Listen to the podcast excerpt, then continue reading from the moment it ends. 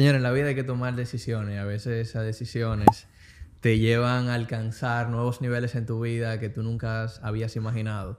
Esta semana, por haber tomado la decisión de venir a Miami, hemos conocido unas personalidades, celebridades, emprendedores, innovadores, inversionistas, doctores.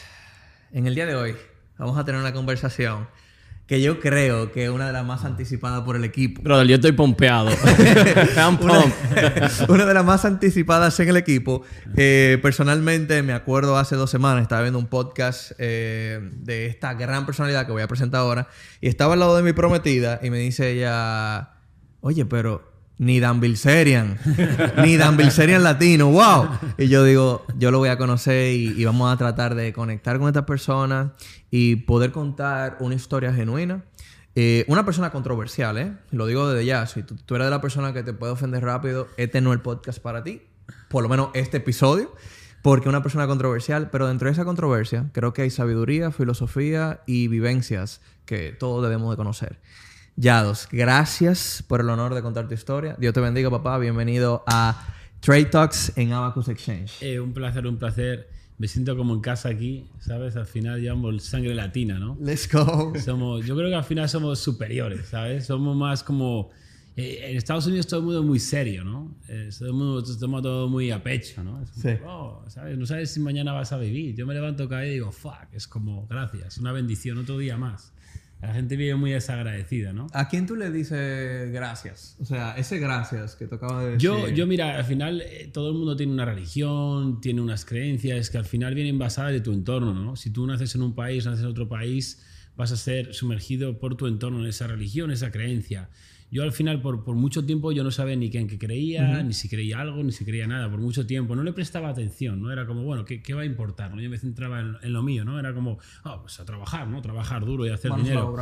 Pero yo ahora creo firmemente en el universo, las leyes universales, y yo sé que siempre está el universo viendo. Es como todo el mundo sabe lo que está bien y lo que está mal, tienes una conciencia, eh, tienes carga de karma, eh, hay leyes universales, la ley de la exposición, la, esa, yo creo en el universo, las leyes universales, somos todos uno, ¿no? El universo yo no entiendo de razas, no entiendo de religiones, somos todos humanos, mujeres, hombres, no, no discrimino, ¿no? Yo es un poquito, me cansa esos hombres que intentan siempre poner abajo a las mujeres. Es fuck, bro. Es como, no, empodérala, es empoderar a todo el mundo. Tú sabes que increíble, pero la primera interacción que tuvimos fue que fuimos a recibirte al lobby de acá, del Icon, en Brickell. En el Lambo. Eh, y, y, llega en un Lambo aventador. Yo salgo de la puerta del lobby, lo primero que te veo es sin t-shirt, ¿eh? eh estaba sin t-shirt. objetivo, Y yo digo, y yo digo, ven acá, ¿y es una armadura o, eso que el taxi de roca? Y inmediatamente, ya, tú no te vayas abajo, pero estábamos ahí. Y bueno, él le dice al vale parking, ¿dónde lo pongo? Y me dice, dice el vale parking, me imagino que el vale parking lo que te dijo es, mira, tú muy bajito, no lo voy a poder llevar al garaje. Y dice él, pero ponlo aquí en la rampa. Dice él, bueno, va a costarte algo. Y dice ya dos ¿cuánto tú quieres, tío? Y le dice, 100, 200, ¿cuánto? Y le paga. Entonces ya se monta, lo parquea bien ya, y de repente viene un señor, se va a montar un Maserati y dice, es inaceptable ese ruido acá en este complejo, es inaceptable. Y le habla mal al, al vale parking. Y ya dos como que se queda y dice, ¿qué, qué, qué, le respondiste? ¿Y, y, cuál, qué fue lo que tú sentiste? Porque me gustó ver ese lado tuyo hacia la empatía, hacia el vale parking. Claro, porque yo veo, veo que le falta respeto a un inmigrante. Y yo soy un inmigrante también. Veo un, un hombre americano con un Maserati de pobre, es, una mierda. y creyéndose alguien, lleva una fucking panza, ya me dice que no se respeta a sí mismo, o por lo cual no respeta a nadie. Y el hombre salía molesto porque mi coche sonaba y el suyo no se escuchaba. Entonces, en vez de decirme a mí algo, le mira a él, le echa la bronca gritándole de una manera descomunal con la mano alzada. Con la mano alzada. Y what the fuck is your problem? ¿Qué problema tienes? Y el tío no sé qué me dice, yo, bro, vete a hacer más dinero, eres fucking pobre. ¿Sabes? Y algo así le dije y se enojó. ¿Sabes? Y yo, vete, es como, ¿por qué falta ese respeto a un hombre? no tiene ningún sentido. ¿Qué, ¿Qué, culpa tendrá el ballet de que mi coche suene mucho? Tú sabes que, que si yo no hubiese estado ahí, te lo voy a decir a sinceridad, y cogen el clip tuyo, solamente diciéndole al Señor, vete a hacer más dinero. Sí, me da igual, me la suda, que piensen lo que sea. Claro, pero ¿qué van a decir de Yado? Yado es problemático. Excéntrico, esto, pero al final, él. Eh, pedante, Sí. eh, ¿verdad? Poco humilde, pero al final él estaba defendiendo era al inmigrante. Claro, estaba defendiendo a esa persona. Porque esa Era el persona, Esa persona nos estaba defendiendo él mismo. Porque, claro, también se está jugando su puesto de trabajo. Eso que digo de la Matrix, la gente vive atrapada y no puede ser ellos mismos, no se pueden defender. Porque al final tiene que tragar a ese hombre si no le echan, ¿no? Ya, yo quiero que, ya tú hablando de la Matrix, tú me cuentas, tú me cuentes cómo era tu vida cuando estabas en la Matrix, porque tú estuviste conectado, Claro, sí. tú estuviste conectado y, y háblame de tu historia. o sea, Y, yo iba por ese mismo lado, porque tú mencionaste la palabra inmigrante. Me imagino cuando uno, no sé si fue tu caso, pero yo vine aquí también inmigrante con 20 años. Yo estuve dentro de la Matrix por mucho tiempo. Tú vas saliendo poco a poco. Sí, sí, ¿Cómo fue ese journey en la misma línea? So, sí, mira, yo, yo soy español, nací en España. eh, Yo soy un chaval normal como cualquier persona, nacido en un pequeño municipio del norte de Madrid. Eh, yo no vengo de una familia rica ni una familia pobre, una clase media. Eh, mi padre ha hecho dinero, ¿sabes? Pero pues ha destacado un poquito. no, nada, una clase media, ¿sabes? Mi padre se, se podía comprar un buen coche, ¿vale? Eh, podíamos ir una vez al año de vacaciones a la playa, ¿sabes? Lo normal, ¿vale?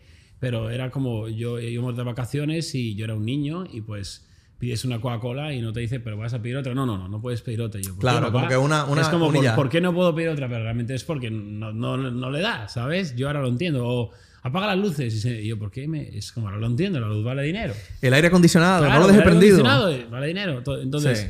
¿qué pasa? Que la gente se cree que yo vengo de una familia rica porque yo corrí en motos, ¿no? La realidad es que mi padre es un loco de las motos y desde pequeñito me metió en las motos. Yo soy un loco de las motos, de todo lo que tiene motor, como podéis ver.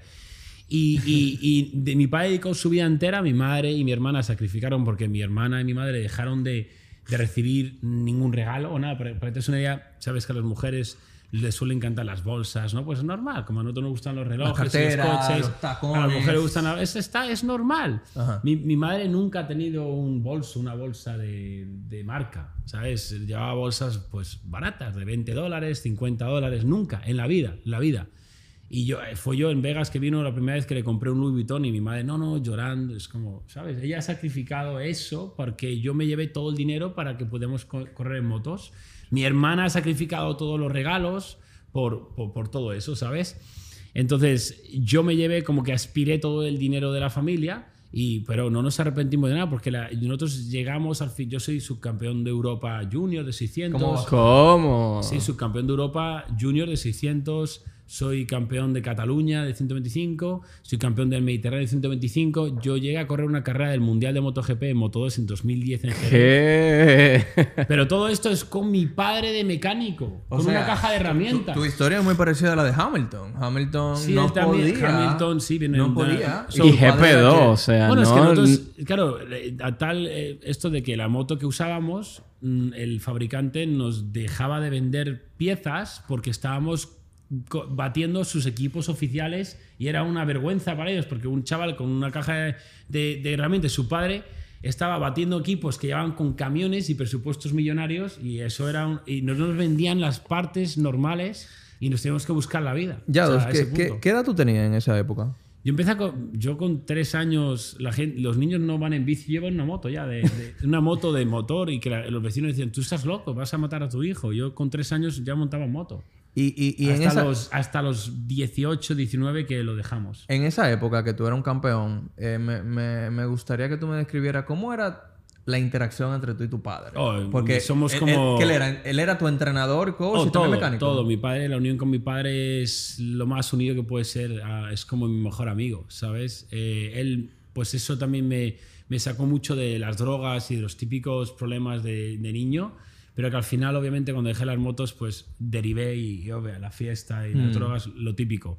Pero, pero sí, es una relación. Y, y- y al final, esa época, las motos me hizo un chaval sin miedo, porque no tienes que tener miedo. Te juegas la vida cada vez que sales a la pista.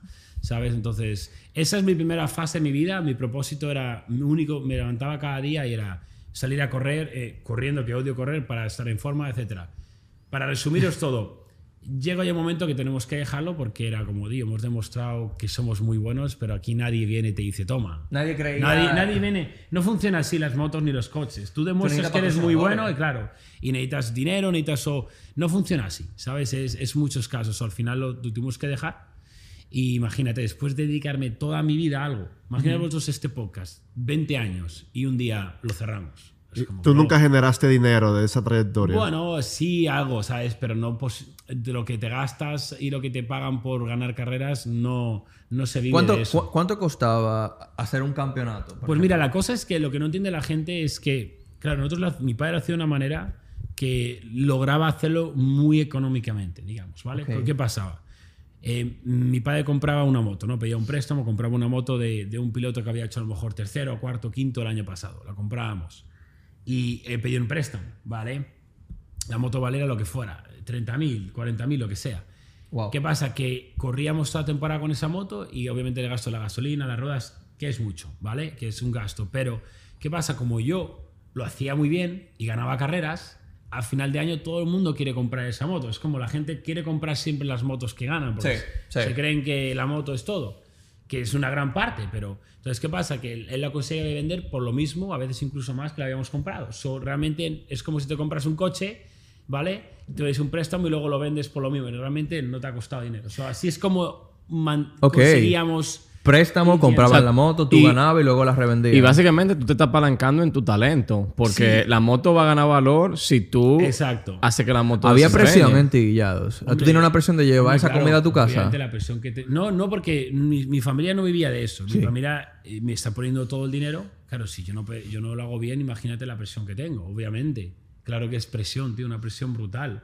¿Sabes? Eh, Entonces, ¿qué pasa? Que llegó un punto, yo no lo sabía, esto ya lo sé después porque mi padre me lo ha contado, que claro, estaba tan ahogado de préstamos y tal que tuvimos que había que dejarlo, ¿vale?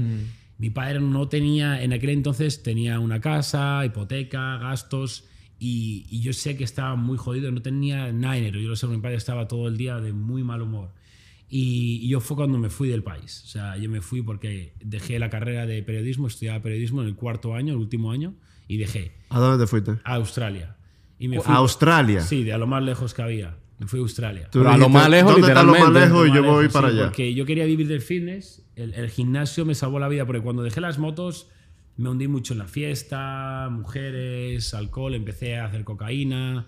Y En Madrid. En Madrid, sí, sí, en España. Es sí. muy normal que un joven de la edad que tú tenías consumiera tanto alcohol, drogas. Oh, o sea, alcohol momento. sí, todo el mundo. Sí. Todo el mundo bebe. Coca- Drogas no es tan normal, pero es muy normal. ¿Qué, qué te hizo caer en ese, en ese, en ese lado? En aquel vida? entonces no lo sabes, pero No. yo ahora lo sé. Lo miro y digo, es como, uh, es como llega un chaval que ha- es como, tío, haz esto. eh, Lo tengo clarísimo. ¿A- ¿Algún amigo de confianza o que tú creías que era de confianza te introdujo? Bueno, si es tu entorno, al final, si tú bebes alcohol, haces drogas, es tu entorno. Ni más ni menos. Te eres arrastrado por tu entorno. 100%. ¿Habían vacío dentro de ti que tú crees que la droga lo llenaban? y- Sí, esa- Porque, yo- por ejemplo, mira en mi caso. Yo era atleta también en la República Dominicana. Me fracturé las rodillas.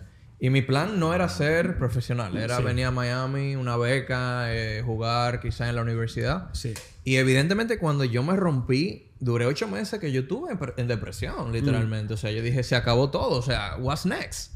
Exacto, porque tú estás dedicado completamente a eso, se te acaba. Entonces a mí se me acabó las motos, estaba en la universidad y yo iba a la universidad y mis profesores era como, tío, mis profesores no tenían la vida que yo quería. Yo me quiero comprar un Lambo, yo quiero viajar, ¿sabes? Yo quiero, yo quiero hacer algo grande, es como, what the fuck. En tu casa, Claro, en tu, aquí no en tu habitación tú tenías póster de... Oh, yo, de- el de- Lambo, sí, yo la primera vez que vi un Lambo creo fue en, en Puerto Banús, en España, y era como, yo voy a tener uno, ¿sabes? Era como, yo voy a tener uno, ¿no? Todo el mundo se reía. O yo cuando empecé en el gimnasio, yo me inspiró Cid, una, un, no sé si Sí, lo- sí, claro, Claro. Sí, es como yo también soy agradecido. Sí. Yo vi a Cid y era como, bro, yo voy a verme así. Sí. Y mis colegas, ¿qué haces? ¿Estás flipando? Y yo, y es, callaros, ¿sabes? Yo voy a verme así. Con los pantalones cortitos. el- Sí, y, y sí. eso fue el primer paso de. Yo empecé todo porque quería verme así. Era, yo quería, no era quiero ser millonario, era quería verme así. Yo conseguí verme así. Pero el, el caso es que eh, me, me voy. Me estabas preguntando si el vacío, o sea, como crisis existencial que tuve. Se fueron Sí. las motos, estaba en la universidad, Ajá, nada tenía sentido. Empecé en el último año a trabajar de prácticas, media jornada, 600 euros al mes. Y lo único que podía aspirar era que me doblaran el salario si me ponían jornada completa, que ni me la querían dar. Yo, bro, lo único que me espera en España o, o de empleado, ¿vale? Da igual en qué país, es generar un salario.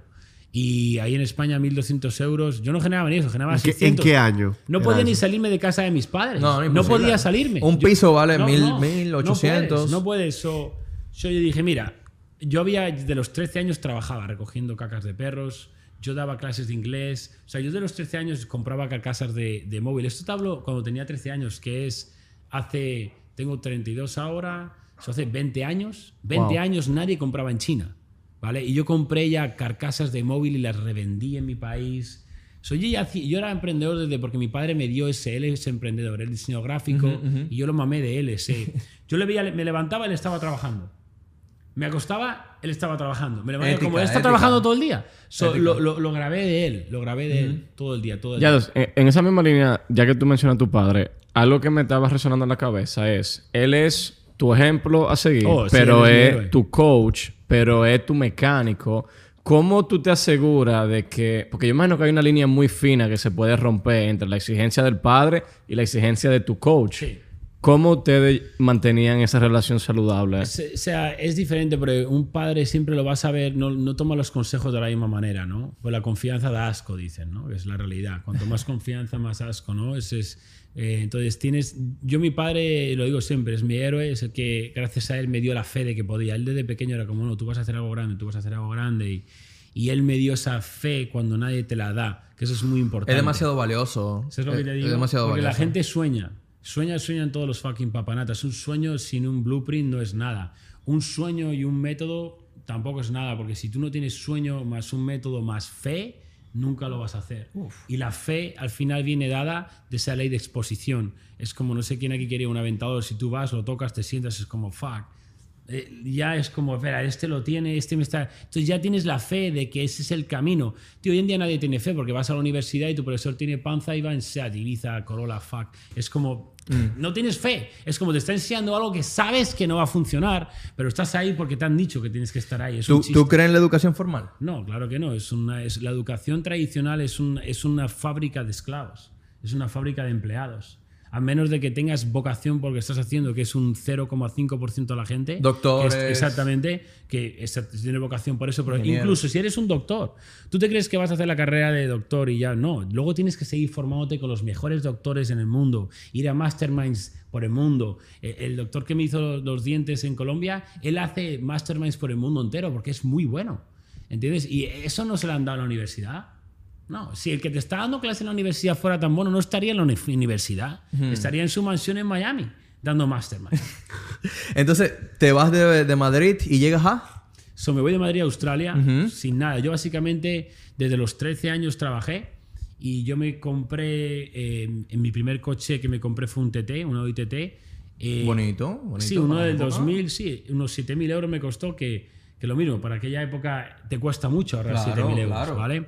Era todo lo que tenía, el coche y unos zorritos. So, todo fue rápido. Estaba en el gimnasio y dije, yo tengo que salir de aquí, yo quiero vivir del fitness. Y en España no había nadie que viviera de fitness, todo el mundo se ría de mí.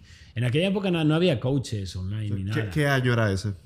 Estoy hablando de. Yo me fui a Australia en 2014. Eso te estoy hablando de que empecé en el gimnasio a lo mejor 2013. So- Estamos hablando de que la carrera de Yados inicia 2013-2014. Hace 10 años, ¿no? 10 años, sí. Yo Peleando 20 con la. Matrix para escapar desde Bueno, ese yo he peleado con la Matrix desde los 13. Desde los 13. Yo, yo me iba a los vecinos a recoger sus cacas y les cobraba. Ok. Los, los cacas de los perros. Y tú comenzaste en 2013 en el gimnasio, en el 2014 tú dijiste, ya esto Oh, es. yo, yo el, esto el es. ya. gimnasio me salvó la vida, yo lo digo. Sin el gimnasio estaría muerto. Tú dejaste. De sobredosis de el cocaína, gimnasio fue de- lo que te ayudó a salir de las drogas. Sí, sí, me dio a salir de las drogas. Luego volví, ya os contaré otra vez, volví por un vacío. Pero salí de las drogas, salí de ese entorno, me aislé, me sentía solo. O dije, me voy de aquí a otro país que el fin de sea grande, que fue Australia. En el gimnasio me dijo un chaval que tiene un amigo en Australia que le flipó. Y me dijo, tío, se lo han hecho, una empresa le hace todo el trámite gratis porque se llevan una comisión de la escuela que estudias. O sea, solo tienes que pagar la escuela y tienes todo. Yo, Espera, tú dame el este. Cogí la web, lo que te digo, velocidad acción. Me metí en la web, mando un email, agendo una llamada los dos días, hago la llamada con el de la esta, venga, me voy. Pagué, eso no saben nada mis padres. No saben nada mis padres. No les he dicho que me voy a Australia. ¿Sabes? No, no, estoy en el último año de universidad. Te imagínate. Riesgo al O máximo. sea, exacto, mi vida es volátil, bro. Es como, es, es incendiario cada día de mi día. De mi vida es todo incendiario. Es como, eh, yo le he dicho a mi mujer que me quiero follar a otros cuando lo sentía. Cuidado con eso ya. Pero se lo he dicho. No, pero que tú tienes que calmarte. No, no, no. tienes que calmarte. Si este podcast está agregando valor a tu vida, suscríbete, dale like y compártelo. Es la manera como nos ayudas con el algoritmo a que podamos seguir expandiendo este contenido a personas como tú. De igual manera, si quieres aprender sobre psicología del trading, day trading y portafolio, estás en el lugar correcto. En un link en el description o en el caption de este video vas a tener toda la información para acceder a nuestra plataforma de educación gratuita. Bendiciones, nos vemos pronto. ¿No, no puedo decir eso aquí? Sí, no, o sea, tú puedes hacer lo que quieras. Ah, vale, vale. No, no, No, digo con, con- con tu pareja, o sea. No, no, es lo que siento, bro. Tú no puedes, tú no puedes ser un. Si tú tienes una pareja y tú quieres follarte a otras, si no se lo dices, eres un hipócrita, bro. No tienes congruencia de conciencia. Tienes que solucionar el problema y si tú no hablas con ella en la comunicación, no lo vas a solucionar. Y ella te puede decir lo mismo de ti. Si lo siente, lo que lo diga. Pero, pero, si lo siente, una que cosa lo diga. que lo sienta, yo, lo yo diga. siempre se lo he dicho. Pero luego para sanar, ¿no? Como claro, que- para sanar. Porque si tú de verdad aprecias a una persona, tienes que ser honesto, bro. Ok. Tienes que ser honesto. Si tú, yo, mira, yo llevo más de siete años casado con ella, felizmente tengo la mejor relación del mundo. Y si no hubiera hecho eso, yo habría hecho el papanatas en sus normales espaldas y eso habría ido, eso se habría jodido, bro. Entonces llegas y, y empiezas, mandas el correo, tiene la llamada y. So, mando correo, bueno, hago la llamada total, pago la visa y todo, compro el vuelo de ida. Y, ves, padres no saben No todavía. saben nada aún. Y yo aún estaba en la universidad. ¿Sabes? Y mis padres se dejaron la vida para pagarme la universidad. O sea, tú imagínate, hicieron un esfuerzo económico. O sea, Por la imagínate- moto, luego Imagínate lo volátil que es todo esto, ¿vale? Lo- Los, los huevos que tienes que tener para hacer todo esto. Yo no Claro. pregunté porque sabía la respuesta, bro. ¿Qué me van a decir mis padres? Que no, que tú estás no. No, y hasta, hasta si te dicen piénsalo Me van a y tú lo no. piensas, ya te... No, no, me van a decir que no. Entonces yo lo hice porque sabía que es mejor pe- pedir perdón que pedir permiso, ¿sabes? Entonces lo hice y ya me voy a la noche en su habitación. Esto era en diciembre, antes de Navidad, eso, las fiestas. Le- le- Festejos de los- es de los pobres. Es constantemente necesitan un motivo para celebrar que su vida es una mierda. Navidad, Nochevieja, cumpleaños. Es como tú, ¿qué celebras? Estás gordo y no generas dinero. Oh, es mi cumpleaños. What the fuck, bro?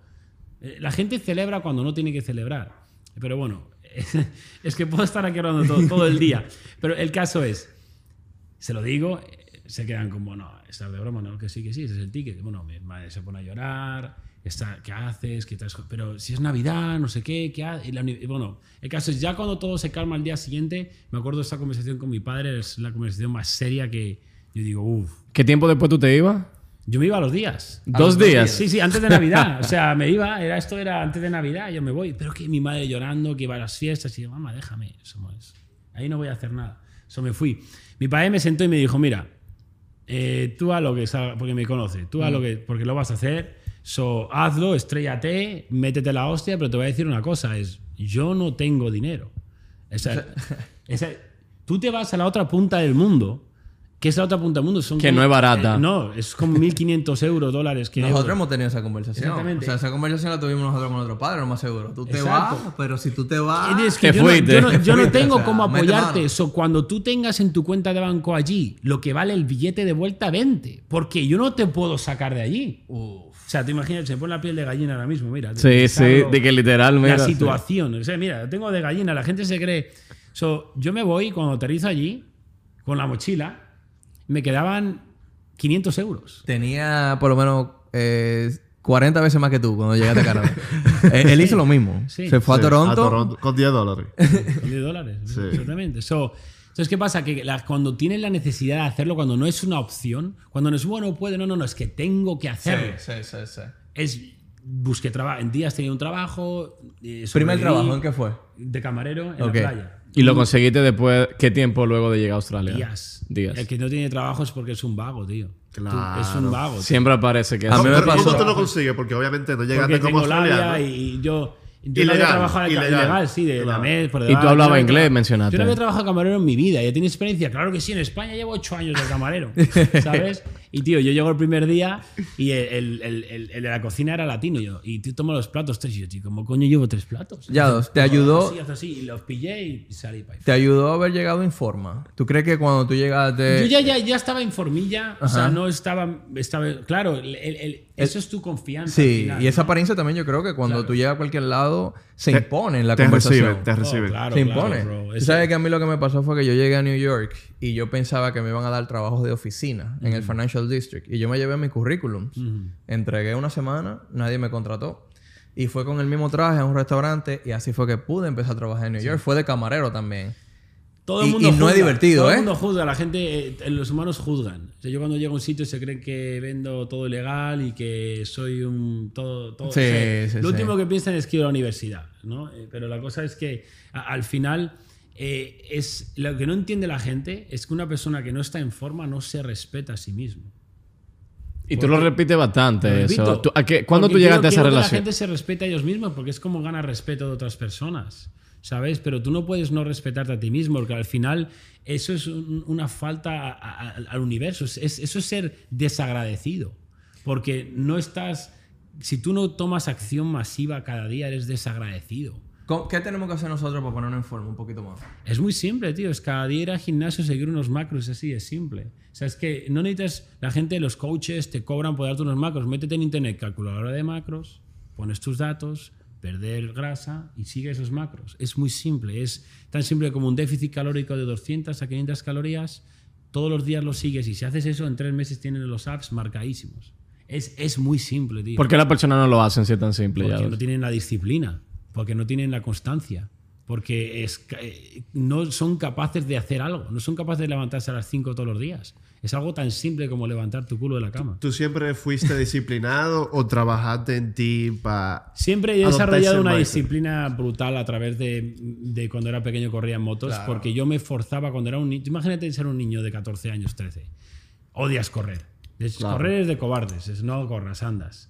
No- correr no vale de nada, te destroza las rodillas. es el Bueno, Carlos, me- ese maratonista. Bueno, pues ya le contará cuando sea mayor cómo le van las rodillas.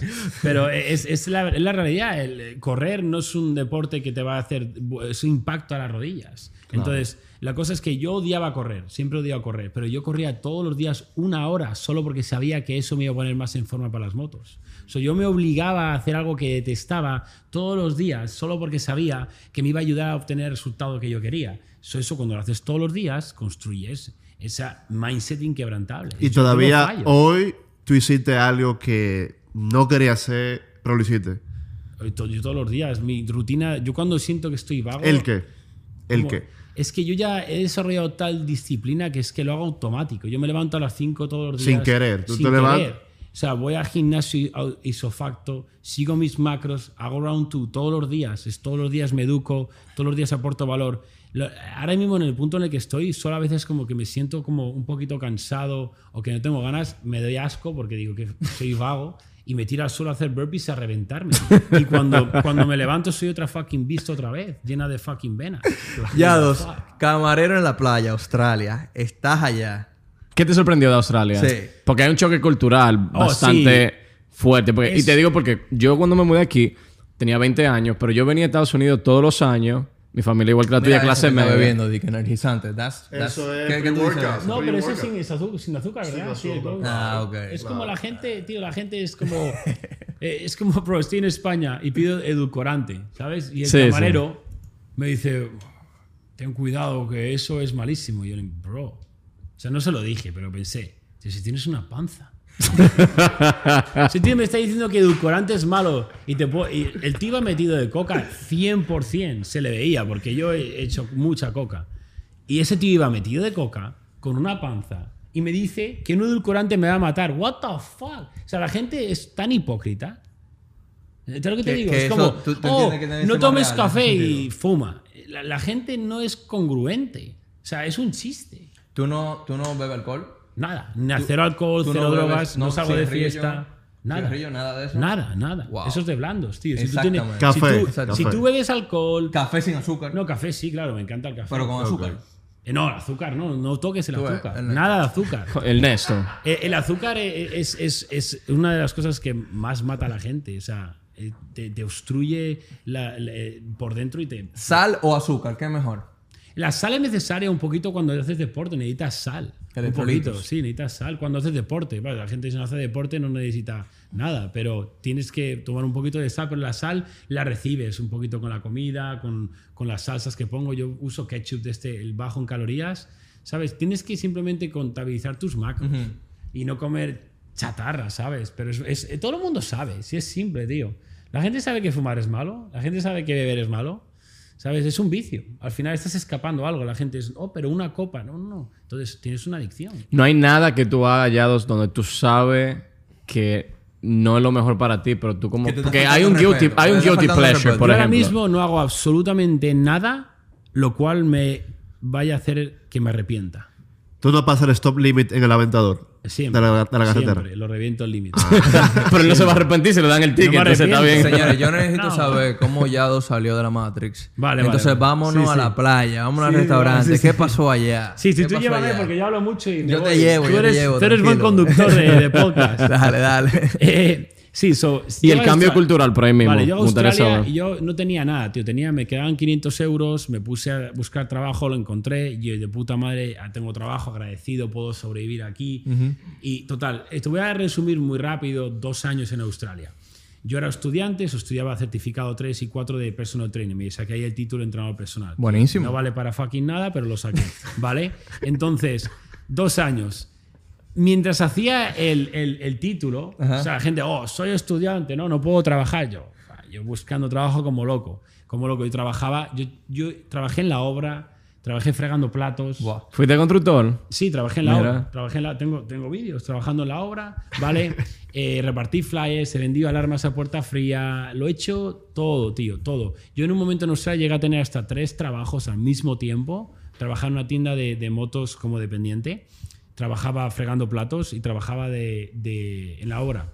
¿Te, te Por un sentiste momento- triste en algún punto solo en Australia No, tío, la peña, la gente que se siente triste es porque se aburre. Entonces, tiene tiempo para pensar cómo Tú no se fucking tiempo, siente. Es como la gente, oh, me siento triste. ¿Qué haces, tío? Estás aburrido. La gente, la, no la felicidad o la tristeza no es, no, tío, es que paras a pensar en ti porque eres egoísta. Yo no pienso en mí. Es me la suda como me Sí, pero como- lejos como- de tu mamá, tu hermana, tu padre. Sí, exactamente, sí, eso tiene razón. Pero limpiando platos. en ese, en ese entonces era débil, me- era débil emocionalmente, eso llegó un momento al final que me sentía solo. Pero esto pasó a los dos años ya casi.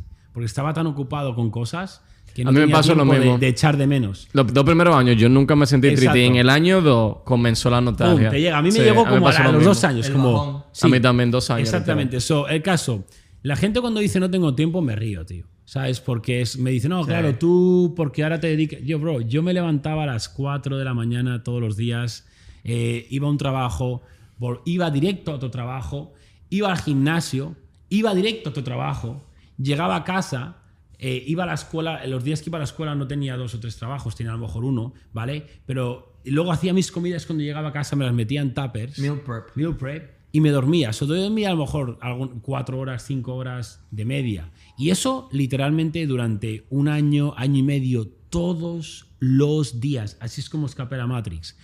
Es, tienes que desconectar del mundo por completo. Es obsesión. Es 24/7. No veía mujeres, no hacía drogas, no iba a fiestas, nada. Era todo, todo, todo, ¿Y, y todo. qué tú hacías todo. con el dinero que te ganaba? ¿Eh? Ahorrando. ¿Qué tú hacías con el dinero que Pues generabas? yo empecé poco a poco eh, a ahorrar, ahorrar, ahorrar, ¿vale? Eh, ahí es caro vivir también. Yo siempre compartí habitación. ¿Eso fue Sydney, Melbourne? Sydney, Sydney. Ok. Yo compartí habitación, eh, me cambié bastantes veces, ¿vale? Empecé en un hostal, luego compartía una habitación con otro chaval, estuve en una casa que había 12, 13 personas, había varias habitaciones y compartía litera en una habitación con, con otra persona. Yo siempre, para escapar a la Matrix, vivía por debajo de mis posibilidades, siempre. La gente quiere, todo el mundo, pero no te puedes permitir una casa tú solo. ¿Sabes lo que te digo? La gente se gasta el 50% de lo que gana en la casa. es sí, una locura. qué locura. ¿Tú te imaginas que yo me gastara 250 mil dólares en rentar una casa? Bro, viviría en cualquier mansión en el agua ahora mismo. No, ¿Me en la ¿Entiendes? mejor- O sea, tú, Claro. tú acabas de alegar que tú generas 500 mil dólares mensuales. Bro, la, la penthouse que tengo aquí, el pago son 15 mil al mes. Yo genero 450k eh, al mes. ¿Eso Duro. qué porcentaje es? ¿Sabes Toma ya. Sa- O sea, saliste de la Matrix como Claro, Elon Musk. pero, Eh, pero yo sigo viviendo así, no, no me gasto todo lo que gano. Claro. ¿Entiendes lo que te digo? Entonces, entonces, Yados, tú estás allá, eh, pasan dos años y yo quiero saber cuál fue la transición de llegar a un país nuevo, empezar a desarrollarte, ahorrar, tres trabajos, estudiar, a de nuevo caer en lo profundo Sí. y en lo oscuro que son. So, al final, vamos a adelantar. Llego a dos años en Australia. eh, no he acabado. eh, antes de acabar mi, mi curso de entrenador, que estaba en el segundo año, yo digo, tengo que trabajar ya entrenador personal, tengo que trabajar. Y no, no te van a dar, ya sabes, no te van a dar trabajo porque no tienes fucking título. Es como, vale, hasta luego. O sea, me fui a buscar, a buscar, encontré un gimnasio que necesitaba un sustituto. Era un gimnasio pequeño. O sea, yo hice la entrevista, el tío, nada, contrataba, era la leche. Y yo al final dije, bueno, hay un pequeño problema, ¿sabes? Es que aún no he acabado el título, me queda me- un, un añito, hice. Y el tío al final dijo, venga, y me pagó en, en cash y empecé a trabajar de, de entrenador personal, ¿vale?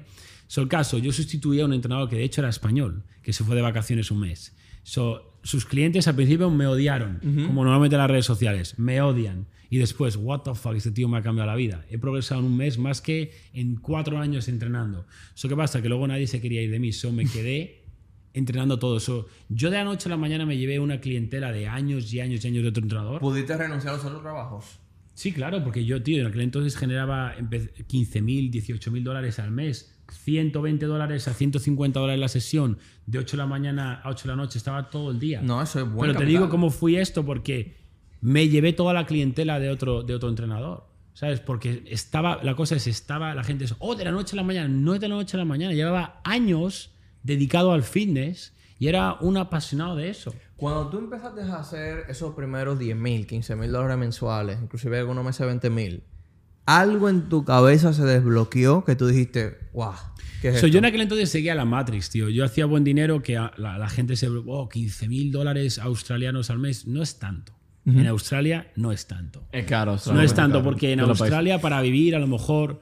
Vivir una vida normal bien, te vas a gastar, yo qué sé, 5.000, 6.000, 7.000. Eso no es tanto, ¿vale? Es, un, es como... Mucha cosa Un importada. por, dos, un por dos o por tres de un salario normal en cualquier país. Sí, Ok. ¿Vale? Para que os hagáis una idea. Pero ¿qué pasa? Que llegué entonces. ¿Qué pasa? Que empecé a salir, empecé a mujeres. Eso es Ahora, importante. ahora empiezo a usar drogas otra vez. Eso es importante. más caras. Exactamente. ¿Y, y qué pasa? Que luego, a- aquí viene donde, donde me hundí, ¿vale? Y dije, voy a competir. So, competí, ¿vale? Fisiculturismo. Sí, en Physique. So, empiezo a usar anabolizantes, que me gasto dinero en eso, me jodí la salud, eh, enfoqué mi tiempo en eso. La salud mental Total, me, solí- me- me jodí mentalmente, desarrollé un trastorno mental llamado vigorexia, que es que te ves delgado cuando no lo es, que te ves gordo cuando tienes un six-pack, ¿vale? Total, que oh, toqué fondo otra vez. ¿Cómo es esa sensación, Yados? Este, perdón, este fondo es previo a esto, ¿vale? A lo de generar dinero como entrenador, que se me. Es antes de esto, ¿vale? Y después es cuando empecé a salir de ahí. Pero el caso es, al final de Australia estaba generando buen dinero, pero yo me sentía vacío, bro. No podía viajar. Si dejaba de trabajar un día, perdía a los clientes. Sí. Alguien y te lo. Empecé, empecé a, a- a odiar el gimnasio porque estaba contando repeticiones todo el día en el gimnasio. No era feliz, tío, y empecé a echar de menos a mi familia. Mm. O sea, ahí fue cuando dije, a tomar por saco, me vuelvo a España. Así, después de dos años de construir eso, me vuelvo a España. Y yo sabía que me la jugaba a perder. ¿Llegaste a, a- a Madrid de nuevo? Llega a y, Madrid y- cuando tus padres tenían dos años sin verte. Sí, dos años sin verme. Pero Imagínate, toda la vida pegado a mis padres, dos años sin verles. Llegaste con algo ahorrado, ¿no? Sí, algo, pero no mucho tampoco, ¿eh? Pero mucho más con lo que me fui. Claro. Sí, y, o mucho sea, más. fue un éxito los dos años. Sí, ¿no? sí, claro, fue un éxito, fue un éxito, pero éxito a, a- a visión de otras personas. Yo me sentía vacío. Mm, ok. Es como digo, la gente te ve en Instagram, uh, pero ¿cómo te sientes tú? Ese comeback, te sentaste con tu papá y le dijiste, viejo, estoy triste. ¿O Sí, no? yo, yo no, yo no, me- sinceramente no me acuerdo si les dije o no que estaba triste, pero yo volví porque me sentía vacío, les echaba de menos y dije, mira, ¿sabes qué? Pues a lo mejor eh, me empezaba a contar el dinero no lo es todo, ¿no? A lo mejor es, ¿no? Y volví, bro, y toqué España y dije, what? Era como eso cuando me di cuenta lo mucho que he cambiado. Era, yo ya no, yo no pertenezco aquí. Era, ya no echaba, vi a mis padres, vi- un día vi a mis amigos y yo luego dije a mis padres, me voy. Y dice, ¿qué? ¿Qué te, y yo, Acabas "Sí, de Ya regresar". está, eh, ya os he visto. Es como, ¿ya? ¿Sentiste que cuando volviste a ver esos amigos de tu otra vida no tenían tema de conversación? Todo no el mundo, era como si el, mismo? el mundo se hubiera parado para ellos. Y yo había avanzado tanto. Y era como, bro, era como... Te dio miedo quedarte ahí y Era que como te, lo que y que de, te arrastraran era como de, de fuck, yo no puedo estar aquí, ¿sabes? No, no, no, es como ese, no me siento identificado, ¿sabes? Y me di cuenta lo mucho que había avanzado. En esos dos años avancé más que en toda mi vida mental. Esa fue tu universidad. Esa fue, esa fue la vida real, ¿sabes lo que te Claro, digo? Sufrir, el, el, el ganar- el empezar de cero como inmigrante en un país. So, yo inmediatamente dije, bye. Mi, dije, siempre mi sueño había sido Estados Unidos. Vale, y dije, me voy a Estados Unidos. ¿Y qué pasa? Ya empieza mi madre y pero ¿qué haces? No tienes visa, allí no sé qué, vuelve a Australia. Y yo no, porque yo sabía que si me iba a Australia ya ahí me quedaba de por vida. Ya tenía ya hecho eso y ahí me quedaba bloqueado. Yo sabía que ahí no estaba feliz. Eso me fui a Estados Unidos de cero otra vez. ¿Cómo, cómo, cómo, cómo consigues lo necesario para venir para acá? Bueno, para estar, ahí ya tenía unos ahorros, ¿sabes? Pero es que ahora mismo no me acuerdo cuánto, pero te hablo a lo mejor 8 mil dólares, 10 mil dólares. No era nada, una locura. ¿A qué bro. estado llegaste? ¿A qué ciudad? A Los Ángeles. Uy, difícil esa primera. Te fuiste a lo más- ciudad, a lo más caro. más- o ya, sea, pero era un como. nivel más- para más- mí era más como el alto. sueño, ¿no? Los Ángeles, Claro. Gym Venice. Arnold Schwarzenegger An- te pasó por la sí, cabeza? claro, eh, como Gym Venice, yo quería entrenar ahí, era como el sueño, ¿no? De cualquier, cualquier persona que le gusta el gimnasio, ¿no? Tú, una pregunta, eh, solamente para entender. ¿Tú conociste de Cis después de su muerte? No, no, antes, mucho antes. Yo ahora soy amigo de su hermano. De- ¿Qué? de- sí, joder, de Chespra. Fíjate, tu, tu, tu inspiración que te hace. Realmente, eso que lo entiende la gente. Porque tú a lo mejor alguien ve así, oh, pero ese tío no fue ninguna influencia. Bro, ese tío me hizo, me dio fe. Eso es suficiente. ¿Sabes lo que te digo? Él me dio la fe cuando nadie me la daba. Todos mis colegas y toda la gente, oh, tú nunca te vas a ver así. Y mis padres, esa proteína es drogas. Y yo, y yo, y yo en mi mente tenía CIS, ¿sabes? En plan, "Buah". era como, bro, yo no voy a hacer". ¿sabes? Y eso era todo lo que necesitaba y todo lo, todo lo que necesité, esa fe. Por eso sé lo, lo potente Sí. que es mi, mi, mi posición ahora para otros chavales, mujeres, hombres que están en Juega, ahí. juega un papel. Mira, yo Claro. te digo que, que yo conozco de gimnasio desde hace muchos años. Yo cuando era eh, estaba en el colegio, yo pesaba 107 libras, 109 libras. Era el más flaco del colegio completo. Um, y voy al gimnasio, tenemos una compañía, somos inversionistas, somos emprendedores, empresarios. Y yo viendo tu podcast, uno de tus podcasts hace dos semanas, tres semanas, dijiste, mira, yo lo tengo, básicamente económicamente lo tengo, tengo las cosas que quiero, tengo la mujer que quiero, tengo la vida que quiero, y yo como quiera, mañana me voy a levantar a las 5 de la mañana. Y eso me hizo un clic, y yo dije, hey, pero antes yo me levantaba a las 5 de la mañana cuando no tenía lo que tengo hoy en día. Quizá me estoy volviendo más flojo. Y empecé a levantarme a las 5 de la mañana después de Te vuelves más flojo porque te, te, te acomodas. Sí, y me, comencé a levantar de nuevo a las 5 de la mañana. Coincidencialmente voy a despedirme de mi papá antes de venirme a este viaje. Eh, amo a mi papá, un señor ya de 85 años, imagínate. Y me dice mi papá, me estoy leyendo este librito, el mejor del mundo, El Club de las 5 de la mañana. Y te lo voy a prestar cuando termine. Y yo, ya yo me estoy levantando a las 5 de la mañana, papi. Es, es game changer. O sea, es game es- changer, pero la gente no entiende que es, es, es no es levantarse a las 5, ¿no? Es, es el hombre, la mujer que construye el hacer algo cada día que nadie quiere hacer. El salir a la calle y no hay nadie y dices, fuck, soy, el soy savage. Es como nadie puede y yo puedo todos los días. Tu, ¿Sabes tu- lo que te digo? tu- tu misión principal cuando llegaste a Los Ángeles fue ser actor, no, No, sé, no, personal no. trainer. ¿Qué, ¿Cuál era la misión? Mi misión era, cuando me, cuando me fui de Australia, mi misión era, yo, yo, o sea, es que hay tanto que se me olvida contar muchas cosas, pero yo desde que me fui de España, yo ya abrí mi Instagram, abrí mi YouTube, so, yo, yo llevaba creando contenido años en YouTube, ¿sabes? En Australia todo lo documenté, todo lo tengo en YouTube. Y lo que pasa, yo lo único que quería era poder vivir del fitness, pero lo- en ese punto online. Digo, tío, yo, digo, porque yo empecé a pensar como un emprendedor, ¿no? Y era, a ver, yo soy persona- entrenador personal, tengo ocho clientes al día. Es, no puedo entrenar a más de ocho personas. Es No ocho esca- no horas, escala. Puedo entrenar a 10, pero eh, ya estoy cobrando 120. 100, no Sí. puedo cobrar más. ¿Pensaste en y construir es como, un gimnasio? ¿No pensaste en eh, construir un gimnasio propio? Sí, eso era mi primero mi sueño. Es el peor negocio que existe. Nunca lo construiría un, un gimnasio. Yo quería tener un gimnasio. Se me quitó muy rápido la idea. Vale, el caso es, tío, yo tengo que ser un coach online. Porque me di cuenta es, tío, eh, yo estaba, yo no me gusta que mi gente no tenga resultados. Porque me siento que no tengo valor. Entonces yo estaba entrenando a gente por un año y tenían panza aún. Yo no podía controlar lo que comían en casa. So, yo, Lo más importante es lo que comen. Lo más importante es que ellos cambien. Tú no puedes cambiar a una persona tanto en un gimnasio una hora, pero tú cuando eres un coach estás semana a semana en videollamadas, puedes cambiar sus hábitos, puedes cambiar cómo piensa, puedes cambiar su entorno. Su filosofía. Eh, Simplemente este podcast le va a hacer cuestionarse la vida entera a muchas personas lo que estoy diciendo. Sí, y que- eso es que cambiar quién eres. Quizás tú en el gimnasio podía cambiar mucho lo físico, pero estando dándole un seguimiento diario a través de una cámara, a través de reuniones, puede cambiar la parte emocional, la parte inclusive mental, hasta el espiritual, si tú quisieras. Exacto. Lo, que- lo que la gente no se da cuenta es que en esta vida todo, todo lo que uno ve, sabes, no, no es la realidad, es una perspectiva. Y todo lo que escuchas eh, no es un hecho, es una opinión. Eso es Marco Aurelio, ¿vale? Entonces, es lo que dices. Yo tengo mi perspectiva y mi opinión del mundo, lo que ha creado mi realidad. Cada uno de vosotros tenéis la vuestra. Lo que tenéis que entender es cuál será la buena, ¿no? Es como, mira mis resultados, mira los tuyos, qué quieres en la vida, qué ha conseguido. Entonces, ¿qué pasa? Lo que no entiende la gente que confunde mucho es, ah, pero yo no estaría en un yate con mi mujer y cuatro días, ¿vale? Me parece perfecto. Tú puedes ir con tu mujer y tus hijos, pero ¿dónde está el fucking yate? ¿Sabes? Estás en tu fucking casa, panza. Entonces, me da igual que tú no quieras eso. Yo no quiero tener hijos y vivir con el fucking carrito ahí empujando. Yo voy paseando a mi mujer y latinas. Yo quiero hacer eso. y yo respeto tu opinión de tener una familia, ¿vale? Pero, bro, ponte las pilas. Es, es, como mi perspectiva y opinión me está dando resultados que a ti no. Entonces... También yo, yo creo que, que, todo en la vida son ciclos y etapas. Y probablemente va a llegar un momento en, que, en que tú, tú vas a recordar y, y vas a decir, wow, me recuerdo cuando mi papá fue el que me...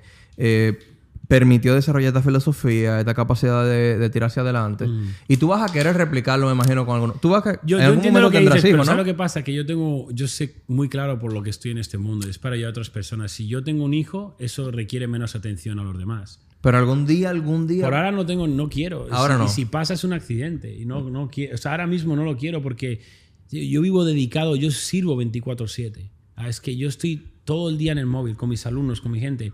Si yo tengo un hijo, claro que eh, me va a cambiar la vida, pero voy a tener, requerir muchas, porque yo no voy a ser un mal padre. No. ¿Entiendes? Entonces, lógicamente vas a tener que prestar atención a tu hijo. Esa atención que prestas ahí es la atención que quito a la gente. Entonces, yo a mí me mandan cada día mensajes, tío. El otro día posté un chava, un, alumno mío que perdió su hija. Y yo, vi ese mensaje. Ese, Estaba en el yate y se me puso, me, casi se me cae una lágrima. Y es como, lo que yo hago ha hecho que ese hombre salga de ese agujero, bro. ¿Sabes lo que te digo? Entonces, lo que yo estoy haciendo está cambiando la vida a muchas personas y si yo dedico dos horas menos al día a esto, voy a cambiar cientos de millones de vidas menos. Eso es como yo tengo un propósito muy claro y es lo que me, me llena, es lo que me valida, porque es lo que dices, yo el dinero ya no me llena, bro. Me compré este IP y me tiré burpees con él y seguí, le compré el Urus a mi mujer y lo dejé en el garaje y seguí. ¿En qué no nivel me, no me, no me emociona, la gente se emociona por mierdas porque nunca lo han tenido, pero cuando te has comprado todos los coches, todos los relojes, todos los no te, es como, bro, vale, sí. Esta pregunta que hace el Neso ya, es muy buena. ¿En qué, ¿En qué punto el dinero deja de importarte? Qué, perdón? ¿En qué punto deja el dinero de importar? Yo, yo no pienso en dinero nunca. Pero a ti, ¿qué nivel ya te dejó de importar? Me dejó de importar el dinero. Mira, yo llegué al punto, yo me hice millonario con el fitness, como coach fitness. En Los cuando Ángeles. llegamos, sí, cuando llegamos a Estados Unidos, empiezo a trabajar, bueno, empecé en un hostal a vivir, ¿vale? Que es cuando conocí a mi mujer. Yo no tenía nada cuando conocí a mi mujer. Yo estaba en un hostal, viviendo en un hostal con literas, tengo vídeos, no se lo había visto, y yo conocí a mi mujer en una aplicación, que esto, ahora lo digo porque no quería que lo dijera, ya sabes, le daba vergüenza, pero la conocí en una aplicación de esta de rollo de Tinder, no era Tinder, era una aplicación de estas. Y yo, ella, quedamos la primera cita, eh, y la segunda cita ella me recogió en su coche, yo no tenía coche, ella tenía un Honda Accord del 2010, algo así, con, sin volante, sin, sin, sin airbag en el volante. Ella me recogía en su coche y yo no la podía sacar a cenar, yo se lo dije y ella se quedaba conmigo en la casa que compartía con una persona. ¿De qué país es ella? Ella es nacida en Estados Unidos, pero mexicana originalmente. ¿Sabes? entonces, yo empecé a trabajar en un. Yo me acuerdo perfectamente, estaba en la playa con un amigo Jack que conocí en el gimnasio. Él trabajaba de portero, una, era, es irlandés, trabajaba de portero también cash. Y yo en aquel entonces no tenía trabajo y yo decía, tío, Jack, tío, yo me tengo que quedar aquí. En plan, esto es como una película, ¿sabes? y, y, el dinero se me estaba acabando, pero y en Los Ángeles... Es que 8 mil dólares te duran dos meses, como mucho. Yo veía como el dinero bajaba. Yo cuando veo que el dinero solo baja y nada, yo, yo, yo mi cuenta y sube, siempre sube. Es como, aunque tal, va subiendo, ¿sabes? Entonces, digo, necesito un empleo. O sea, yo no me voy a ir de aquí, tío. Y buscando en Craig, no sé si conocéis eh, Craigslist. Uh, no, Craigslist sí, es, Craigslist. De, es de Sí, Craigslist, bueno, el caso.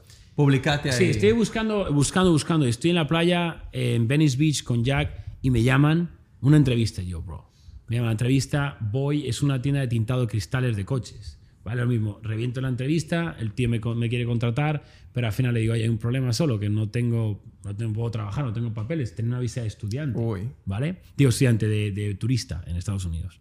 Y el tío dijo, mira, va, lo hizo, ¿vale? Cash. Se empecé a trabajar cash, ganaba unos 2.000 dólares al mes en ese empleo. ¿Qué pasa? Que, tío, yo empecé a venderle más que nadie. Todos los tintes cerámicos, los que más valían, es como este tío me está haciendo triplicando las ventas. Sí, y sí. entonces, ¿qué pasa? Que le conseguí aumentar un poquito, salir un poquito, pero en esta fase es en la que yo me dediqué mucho, vale, ya, ya tengo este entrante de dinero, vivo por debajo de mis posibilidades, me enfoqué mucho en el YouTube, mucho tal, y fue cuando empecé a, a crecer, 300 dólares. Y ya por fin, después de seis años En creando vídeos en YouTube, yo llevaba seis años creando vídeos en YouTube, en- desde Australia, ¡Wow! o sea, desde España, YouTube. O sea, tú Instagram. vienes de hace Bro, mucho yo- atrás. yo- yo La creé- persona piensa que algo de- del año pasado. No, yo hice vídeos en YouTube e Instagram por seis años hasta que generé dos mil dólares al mes. Con eso, con, con mi coaching online. Lo que pasa es que la gente no, no, no quiere, no, no- tiene mucha prisa, tío. ¿Tú crees que hoy en día las generaciones nuevas quieren las cosas muy rápido? Claro. Y, y que es lo mismo que nosotros creemos. Esta Claro. generación que a veces como de TikTok, todo lo quieren 15 segundos, 20 Exactamente, segundos. tío. Eh, es, es casi imposible conseguir la cosa tan rápido, ¿no? No, nunca lo vas a hacer. No, no se va a materializar algo tan rápido. Necesitas, necesitas más tiempo. Aún así, yo tengo alumnos que, tío, tengo alumnos que, muchos alumnos que han hecho mucho más rápido. Yo tengo un alumno que en cuatro años ha ido de mil eurista que hicimos en España un empleo normal, ¿vale? A generar 75k al mes en cuatro años. ¿Qué, qué tú le enseñas a los alumnos tuyos? ¿Cómo que, que le enseño? Le cambio quién es, tío. Totalmente. Quién es, su entorno, cómo piensa, cómo come, cómo entrena, cómo estructura su contenido, qué dice. Porque la gente, oh, yo llevo seis años en YouTube lleva seis años haciendo fucking papanatas en YouTube, haciendo retos de comida. O grabándote en el gimnasio con música. Bailando, bailando. Es como cuando desarrolles algo en tu cabeza para poder aportar algo al mundo. Es cuando vas a empezar a crecer. Hasta que no empieces a poner contenido de valor y se materialice con el tiempo, no va a pasar nada. Tú puedes estar ¿Qué en es YouTube. contenido de valor para ti, ya? Contenido de valor es un contenido que a la gente le aporte algo que le vaya a mejorar su vida. Al final tiene que ser desarrollo personal, cambiar los hábitos, el mindset, su entorno. La razón por la cual la gente está perdiendo, tiene vicios, no genera dinero, está fuera de forma, es por su entorno. Su entorno le mantiene pobre y gordo. Es así de claro. Tiene que cambiar su entorno. Entonces, cuando tú te coges y te metes en un entorno nuevo, como mi sala tu primer millón, tengo más de mil personas, que accedes a un nuevo entorno, haces nuevos amigos. Es un nuevo ecosistema, es un nuevo tribu, ¿no? ecosistema, exactamente. Entonces, eh, vendiendo tintados allá en Los Ángeles, está vendiendo más que todos los vendedores de- del- del store. ¿Qué, qué ocurre allí contigo? Allí fue cuando ya por fin yo estoy generando unos 2.000 al mes con mi negocio de coaching. El otro, el otro unos 2.000 estaba generando y dije, ¿sabes qué? Aquí me la voy a jugar. Es como, pum, voy a dejar el trabajo. Uf. Y claro, es como, uf, es como, tengo que, o performo y el mes que viene genero un poquito más y tal, o otra vez me voy a garete. Y, y ese, la gente no quiere tomar riesgos, tío. La gente quiere todo seguro y por eso pierden. Mi vida es riesgo constantemente. Aún ahora, todo lo que hago es riesgo, tío. Es, eh, ¿Ha visto lo que se enseña ahora? No lo digáis aunque no lo digáis, pero eso, es- eso está pagado cash. That's ¿vale? crazy. Cash. El- hace dos meses le compré a mi mujer el Urus White Body 300k. Cash. Eso es riesgo, bro. ¿Por Todos qué- son riesgos. ¿Por qué cash, Yado, si tú puedes financiar? Porque paso de, de pedir un, es un fucking cipote pedir un préstamo. ¿Sabes lo que te digo? Yo lo quiero ya. Lo puedo comprar, lo compro ya, tengo el dinero. ¿Sabes lo que te digo? Como, También yo- tú lo haces por taxes, el avent- ¿no? el avent- yo Ah, ah. todos los coches que tengo están comprados casi, excepto el Aventador, que debo como 160k. Pero una pregunta. También hay un tema ahí de ingeniería financiera, ¿no? De Hombre, taxes. lo que pasa es que yo Tú ingresas demasiada pasta. Tienes que yo, gastar algo, ¿no? todo lo que yo soy, todo es un write-off. Mi vida es un write-off, todo. Porque mi vida es mi negocio. Explícanos eso, por favor, que tenemos que aprender un poco de eso Tío, yo- yo todo- Estamos generando demasiado y tenemos que Claro, empezar a todo- gastar tú, es- inteligentemente. Este viaje que estás aquí es todo un write-off, porque estás no solo viviendo, sino trabajando. 100%. ¿Sabes lo que te digo? Es, mis coches, el Lambo es un write-off, porque yo lo uso para mi negocio, es mi marca personal. O sea, la, la gente ve mi coche y, oh, ¿cómo mola el coche? Y luego se une a mi programa, eso es, un mar- es marketing. Mm. Es, todo es un, es un, es un write-off. Entonces, cuando, ¿qué pasa? Que la gente tiene su business y su vida personal. Es como tiene un negocio y no tiene redes sociales y se compra un Porsche. Eso no es un write-off, bro. Eso es tu lujo personal. ya, no está, ya me refiero, no está, no está afectando a tu negocio en nada, pero cuando tú tienes una marca personal y tu vida es tu negocio, básicamente todos, yo me voy de viaje con mi mujer y yo no paro de trabajar, es, es un write-off. Yo creo que también eh, eh, eh, es bueno que como que desglosemos esto. Sí, tú haces marketing con toda la cosa que tú haces. Relojes, carros, etcétera. Pero las universidades hacen marketing. Todas las empresas hacen marketing. Lo importante es que cuando las personas quizás llegan a tu programa, llegan contigo, tú le agregas valor genuino, ¿no? Yo, yo, o sea, yo no tengo una estrategia de marketing. Yo soy yo.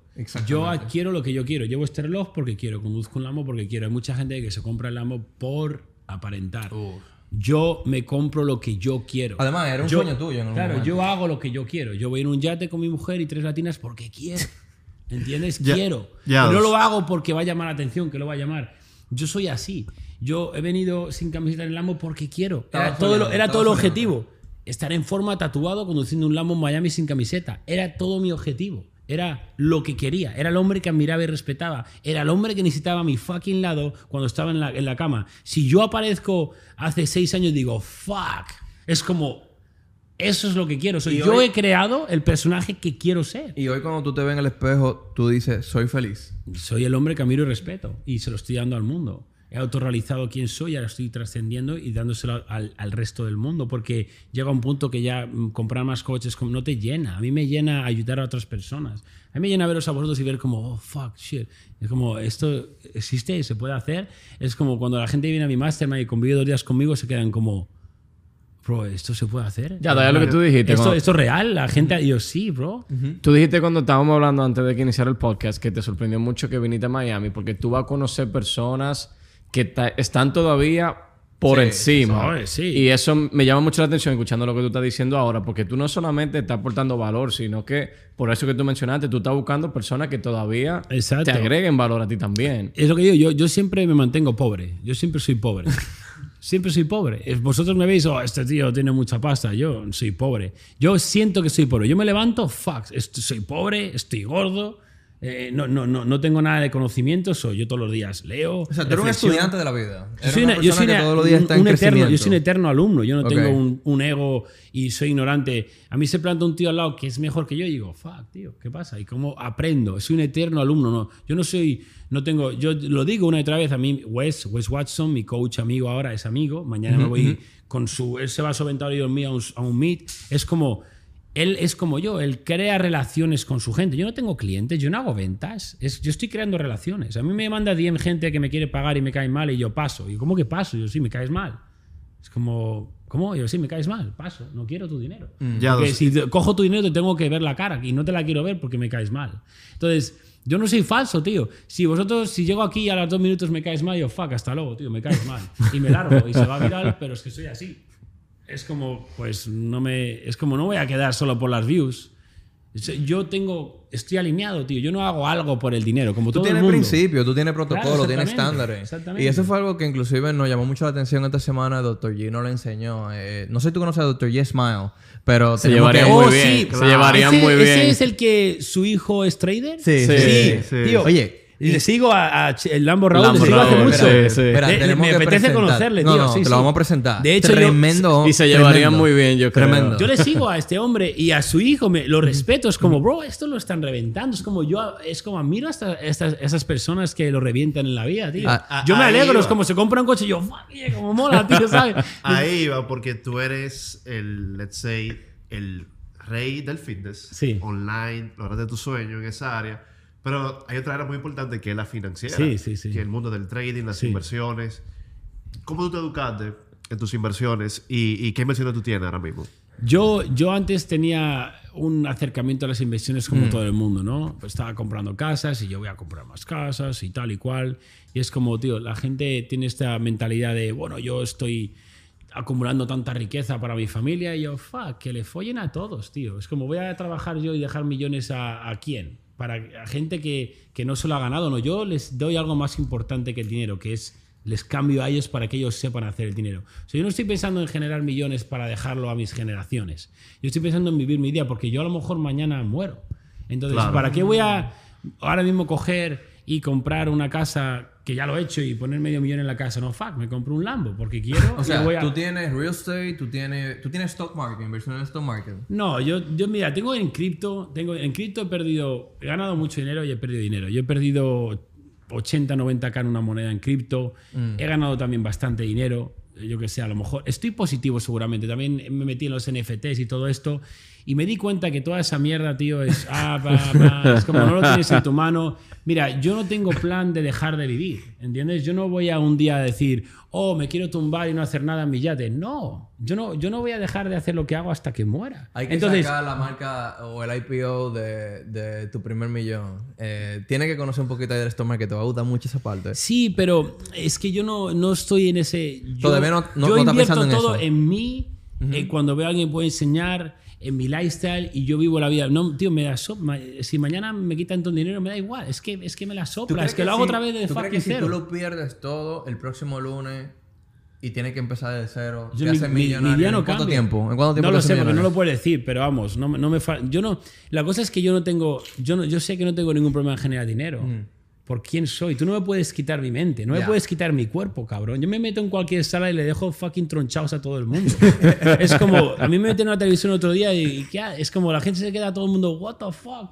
Este hombre está diciendo realmente esas cosas y yo sí. Es que no, no tengo ningún problema para generar dinero porque no pienso en el dinero. Sola, yo no estoy pensando en, en seguridad. Yo cuando llegué a Estados Unidos tengo un amigo que es un amigo que también su familia tiene dinero y siempre tal y siempre me decía tienes que abrir un SP500 y no sé qué y tienes que meter ahí siempre dinero porque tienes un retorno del 7%. Y yo, bro, fuck. Y yo, no, no, no. Y yo, mira mi, mira mi SP500, me voy a comprar un aventador. ¿Sabes? Y es como, siempre, todo el ¿Qué- mundo me reía. ¿Qué, qué tú piensas de eso, Ernesto? No, ¿Qué la cosa es que yo en aquel entonces generaba a lo mejor unos 50k al mes, ahora genero 450k. La cosa es que yo, mi cash flow cada mes sube. Y es como, dime qué inversión haces que te va a a generar 100k más de cash flow en dos meses. Sí. Tú, no hay otra inversión que te vaya a traer más retorno que tú. Es, tú, es tú. cierto, es cierto, es cierto. En, en el caso yo creo que también muchas personas deben de encontrar la manera de aprender a traer ese cash. Y no todo el mundo es yado, ¿sabes? No todo el mundo tiene... No, pero eso es porque no, porque no lo han trabajado. Todo el mundo puede ser yo. Eh, todo el mundo puede ser yo. Lo que pasa es que no todo el mundo quiere poner el trabajo, desarrollo personal y los años que, que llevan, ¿sabes? Sí. Eh, Entonces, estamos en Los Ángeles. Aún no me ha contado cómo tú saliste de ser el vendedor más duro del store al siguiente nivel de yados. Vale, so, yo dejé mi empleo ya porque mi negocio de coaching de online coaching ya ya, me estaba- estaba generando 2.000, empecé a crecer y ahí fue también, empecé a crecer un poquito, generaba un poquito más, a lo mejor 3.000, 4.000 y en ese momento no tenía tampoco muchos ahorros, ¿vale? Vi un evento de, de emprendedores en Los Ángeles y es como, hostia, la primera ocasión de juntarme con millonarios. ¿Te de- de- quién, quién hizo ese- evento? Sinceramente, no recuerdo quién era el evento, tío. No lo recuerdo. Me acuerdo que mi, mi amigo, el que te he dicho antes del Maserati, el de Maserati rojo, El del Gran Turismo. exactamente, Fran es un amigo mío. El tío para mí lo estaba reventando. Un Maserati rojo, convertible, tenía un edificio comprado. Yo Tú eres dueño de un edificio. es como, bueno, buenísimo. ¿sabes? Este tío lo ha partido, ¿no? Y yo, ¿dónde has aprendido eso? Y tío, me lo enseñó todo mi tío. Mi tío fue mi mentor. Es cuando mi mentor, es como, espérate un segundo. Y empecé, claro, yo no estaba, estaba desconectado de ese mundo de masterminds y mentor. En aquel entonces no había como ahora tanto, ¿vale? sí, sí, sí. No había tantos coaches y mentores y no, no era tan fácil acceso, ¿vale? Y no era tan conocido. O sea, yo lo desconocía, ¿vale? Yo lo desconocía. Y él como que me abrió esto, como, espérate un segundo, ya como que, ¿sabes que ¿Sabes cuando te compras un coche... eh, un coche, un modelo, un coche y de repente lo ves por todos los lados. Sí, ¿Por qué? Porque ahora rojo. te estás fijando Sí, el en síndrome eso. del auto rojo. ¿Vale? Porque antes no te fijabas en eso, ahora te fijabas. Solo ya me dijo mentor, me dijo tal y me empecé a fijar. Y tío, el primer evento que vi dije, tío, he visto este evento, lo que pasa es que no sé qué hacer, tío, vale una pasta, vale como 5 mil dólares, es casi todo lo que tengo en mi, en mi, en mi Dos cuenta. meses de trabajo, prácticamente. Exacto, es como dos meses de trabajo. Y me acuerdo, tío, que me dijo, tío, no lo dudes. O sea, Si no eso, a invertir en ti. Claro, me dijo, eso, eso es- te va a cambiar la vida. O sea, y no lo dudé, tío, otra vez, pum, me arriesgué otra vez, otra vez. Me, me he arriesgado muchas veces, me he puesto muchas veces en, en- en- en ese riesgo de no sé qué va a pasar.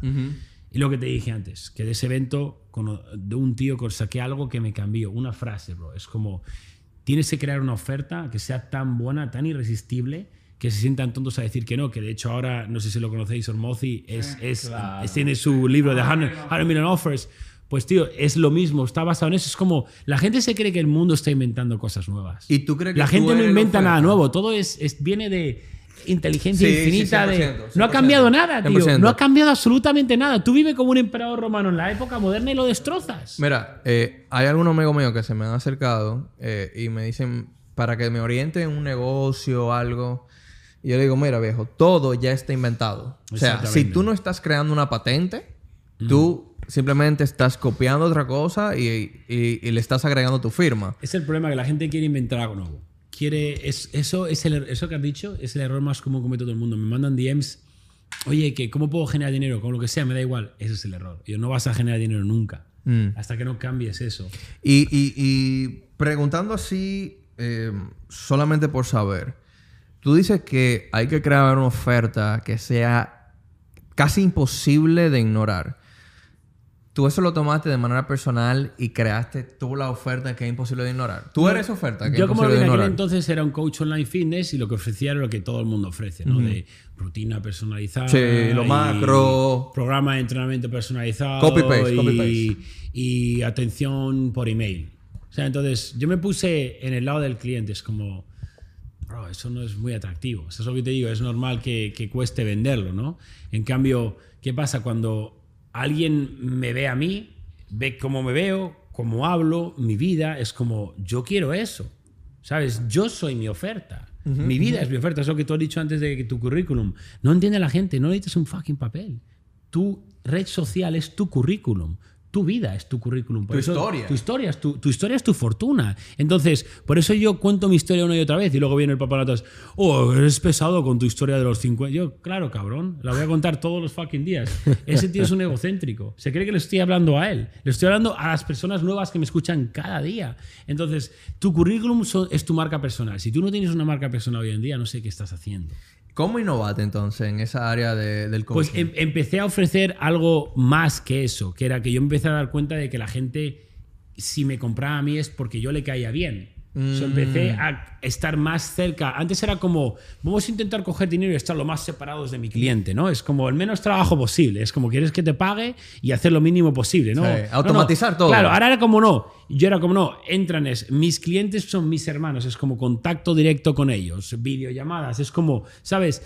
Les, le- le- me acerqué a ellos como un amigo, tío. Entonces empecé a ver todo como, como mis colegas, mis amigos, cercanía. Y, yo creo que ahí lo chulo es que empezaste a ver realmente qué ellos necesitaban. Exacto. O sea, la Entonces, necesidad lo que real. básicamente empecé eran era, en mis amigos. Era mi red social. eh, Yo lo empecé por eso. De hecho, yo empecé Instagram porque quería conectar con otras personas que le gustara fitness. Buenísimo. Porque en, en, en mi. Que de hecho, por eso son las redes, son sociales. Son redes sociales.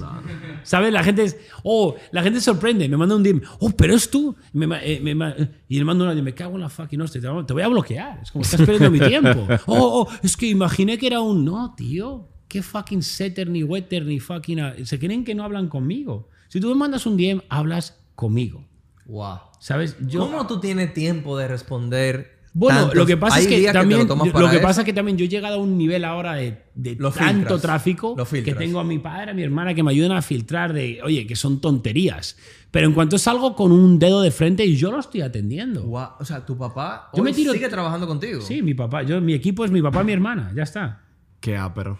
O sea, what the fuck. Sí, yo Qué La puse gente, la gente no te conoce ya. No, y la yo puse un equipo en Nueva Zelanda y, y- y- y- y jodí todo. Eh, jodí todo, pero cuando empecé a generar dinero, eso sí es verdad que ese equipo me ayudó a escalar, ¿vale? Pero ¿qué pasa? Escalé, Yo tengo una pregunta de sobre automaticé escalar ya, pues. Tenía un equipo, yo no. Te cuento, bueno, escalé mi negocio porque yo era con mi gente y me sentía tan querido, tan conectado, era como estaba cambiando vidas. Y así es como me hice millonario. Así es como me compré un Lambo, así es como hice todo. Y cuando ya generaba unas buenas cifras, más de 50k, 60k al mes, constante, llevaba tiempo, era como, ok, empecé a- mi- el equipo que tenía, baja precio, no sé qué, era como todo, no, pero eh, eran cosas que yo no quería hacer, Sí, que ya, estaba, ya, habían estaba en manos de como- ellos. Ya habían todo como números en una ¿Y pantalla. qué pasa? Que lo que pasó es que ya llegó un momento que yo no tenía contacto con mis alumnos. Tío, me, me cruzaba alguien en la calle, oh, tío, soy tu alumno, y yo, no sé quién es.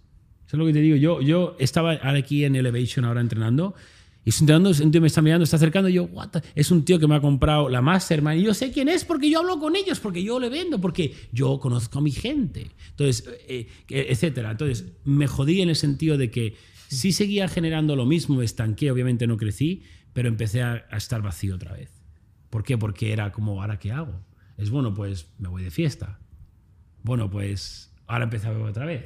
Empecé con la cocaína otra vez. Y yo sin darme cuenta, otra vez empecé A a, la salir Matrix. a la Matrix. Sí, pues la Matrix Es que te la- Matrix. ¿Qué La pasa? Matrix te envió lo que, que, que- que que desarrollé una adicción a la Sí. cocaína y, y, y, y- tío, yo llego, yo llego a un punto que, que esto, estuve a punto de tener una sobredosis un día, que mi, mi, mi, mi mujer no estaba, estaba de viaje y yo creía que me iba a otro barrio, era las 9 de la mañana, llevaba toda la noche en el street club, venga coca, venga coca, y yo creía que me estallaba el corazón, creía que me desmayaba. O sea, ese momento fue como el punto de inflexión que es cuando encontré a Wes, que me ayudó a, a quitar mis vicios, ¿vale? Que el- hice como fast. Mandé a tomar por culo el equipo de nuevo. Eh, Yo ya no hacía mis DMs en aquel entonces, lo que hay de la gente no sé lo que, porque nadie lo hace, tío. Porque es tan chocante. Espera que tu padre y tu hermana es tu equipo, que tú haces todos tus DMs, es como nadie hace eso. Pues yo sí, cabrón. ¿Sabes lo que te digo? El día de nosotros. ¿Eh?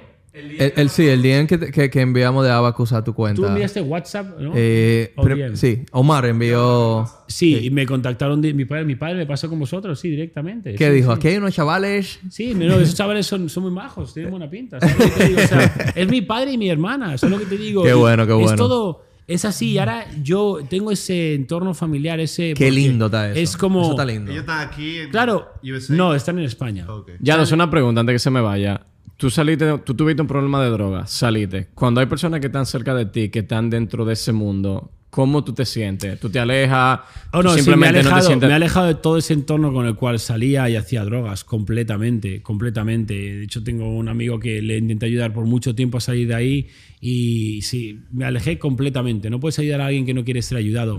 Pero el caso Sí. es, lo que digo, tío, yo ten- tenía mi Lambo, mi casa, mi mujer, viajaba, en lo que, oh, este tío lo Ya, ha reventado lo la vida, lo ha logrado. Lo pero no, tío, estaba vacío, escapando. Pero yo en aquel entonces no lo veía, yo no lo veía. Ahora lo veo claramente. Por eso te digo, cualquier persona que tiene un vicio escapa. Por mucho dinero que genere. Tú puedes tener un tío que está en forma, ¿vale? Que genera un pastón, que tiene 10 lambos y mansiones y bebe. Tiene un problema. Sí. Hay algo dentro, Sí. hay algún dolor. La droga, hay el algo alcohol. ahí, porque si estás bebiendo. Cualquier es que estás vicio, cualquier algo. vicio que tú tengas es para escapar de la realidad en la que tú estás viviendo. Tú lo Y lo que las personas no entienden es que el mundo como tal es físico, pero también es espiritual. Y ahí es donde entra la Matrix. El tema es cuando uno escapa, te van a enviar cualquier prueba o cualquier tentación para alarte de nuevo a la Me gusta lo que es completamente lo que dices. La Matrix es mental. O sea, la gente se cree que la Matrix son unas personas en traje, no, tío. La- o sea, o sea, es como, ha llegado la fucking Matrix, ¿sabes? Es como, no, no, tío, la Matrix está en tu mamá, en tu pareja, en tus amigos. Aquí no veo Matrix, ¿sabes lo que te digo? Pues como, es, es la mentalidad. Es la, las creencias limitantes. E- Eso es la Matrix. ¿Sabes? Entonces, la Matrix al final, que eh, la que dices tú, destacas un poquito ya.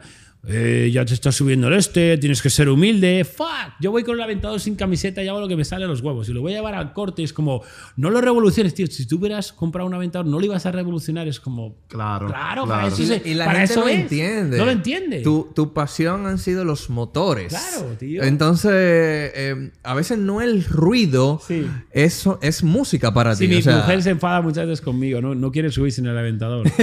Porque, tío, eh, voy a cenar y, y claro, yo la entiendo, porque en- me, me di una vuelta, en, yo como copiloto es como...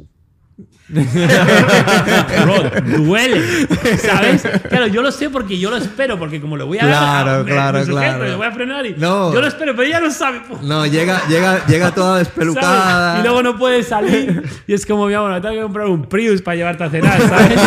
Pero, pero yo lo entiendo, pero yo me. Es como, mi amor, llevo toda la vida para poder hacer esto. Es como, lo voy a reventar. Eh, hay un club de supercoches que estoy que no pude ir a un evento y dijeron, tío, te hemos echado todos de menos porque nadie revoluciona los coches si tú no estás.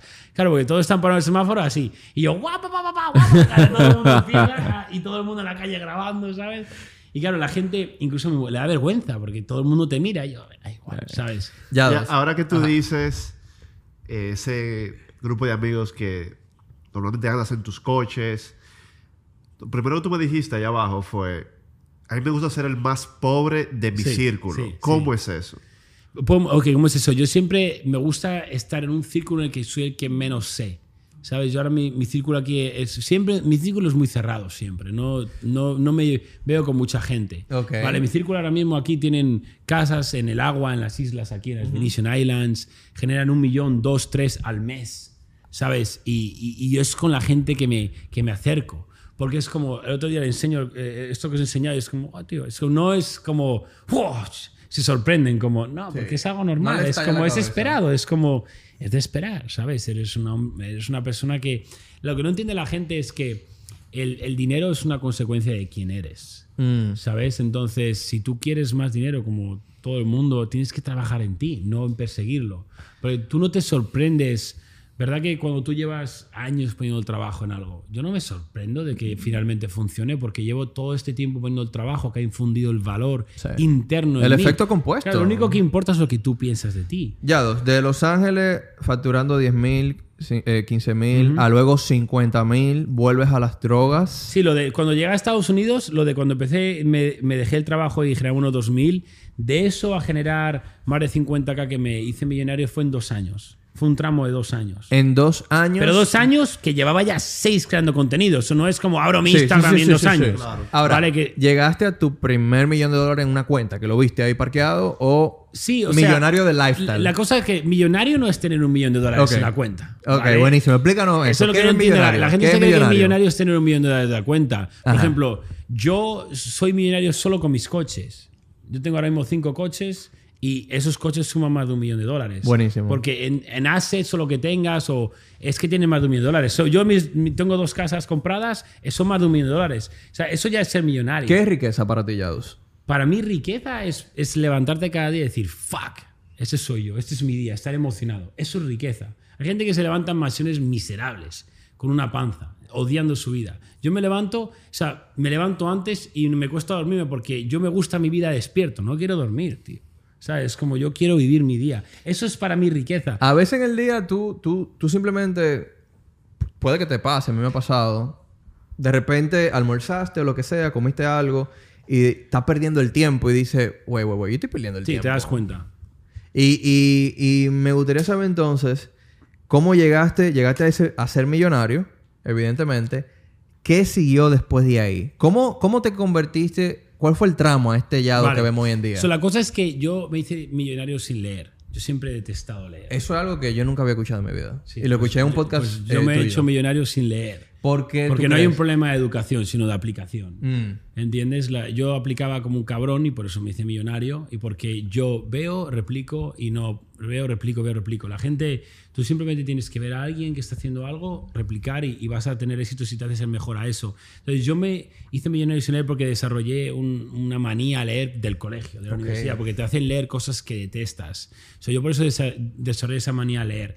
¿Qué pasa? Que eh, yo nunca mi objetivo era ser millonario, tío, es lo que veo hoy en día, ¿sabes? Y yo digo millonario y tal porque, bueno, me, me categorizo como lo que soy económicamente, pero mi objetivo no era ser millonario, tío, mi objetivo era vivir del fitness. Ok. ¿Entiendes? Pero la cosa es que cuando ya, pues eso, me hice millonario, tenía el Lambo, lo que, la- lo que todo el mundo sueña, las mujeres, tal. Lo que se ve, lo que se se ve. ve.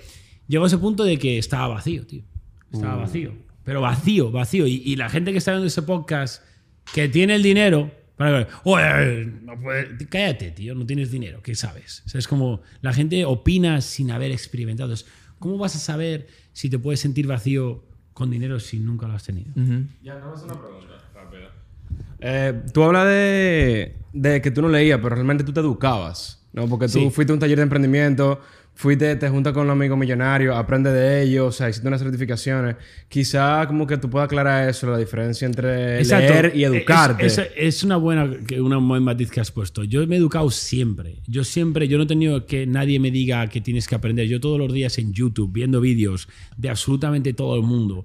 Toda la gente que veo que tiene éxito, estudio quienes conocía a este, que me- este hombre que me habéis dicho, el, el- el doctor este, conocía a- yo conozco a todo el mundo que lo peta porque yo estudio qué hacen y a ver, a ver qué puedo aprender. Entonces, yo siempre me educo. La, la realidad es que está ahí todo fuera gratis. Todo está gratis ahí fuera. 100%. Todo está gratis. Yo no voy de que os voy a contar algo de que nunca. No, no, no, no, no, no. Yo os enseño a aplicar y os cambio quiénes sois, pero todo está ahí fuera gratis. Hoy en Google, día- Google está todo. Hoy en día, en YouTube está todo. ¿cómo tú te educas?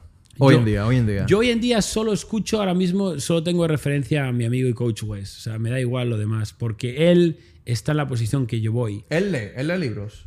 Él, le ha ido un montón en la cárcel. Lo que pasa es que ahora ya no lee porque llega un punto, tío, que ya es. Yo te entiendo. Le- mira, la gente se cree. Yo estoy en un- a mí me encanta leer ahora mismo, pero me freno de leer. No, no quiero leer Pero tú- libros nuevos. Ah, bueno. Porque es más informaciones. La gente se piensa que leer Luego 100 empezaste libros. a leer. Sí, ahora sí. Tuve mi fase de desarrollo personal brutal. Brutal. De, de pasé de cuando dejé las drogas. ¿Tú te De acuerdas? leer todos los días. Y fue cuando empecé a leer Marco Aurelio. Empecé a leer Estoico. estoico, sí, eh, eh, toda la época romana.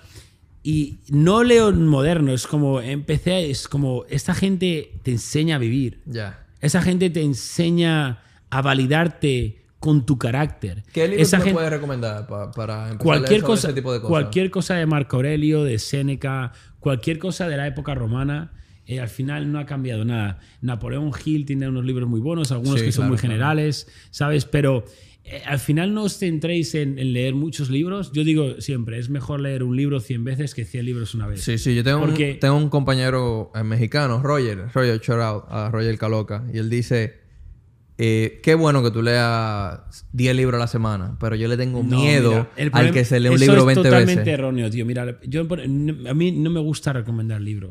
Porque cuando tú me haces una pregunta, yo creo que el espectador puede avanzar en su vida. Eso, como he dicho, que no es un problema de educación. Es aplicable. Es de aplicar. So. ¿Qué pasa? ¿Cómo realmente aprendes a aplicar?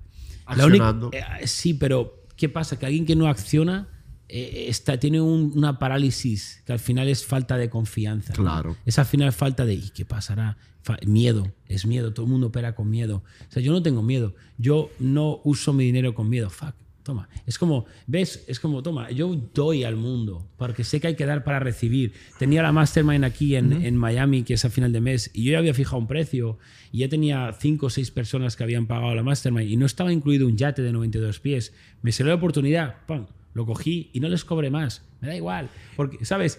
Es, es lo que os digo de que tienes que aprender a aplicar, tienes que remover el miedo y tienes que aprender a aplicar. ¿Cómo se hace? Lo más fácil es estar muy cerca de alguien que no tiene miedo y que aplica.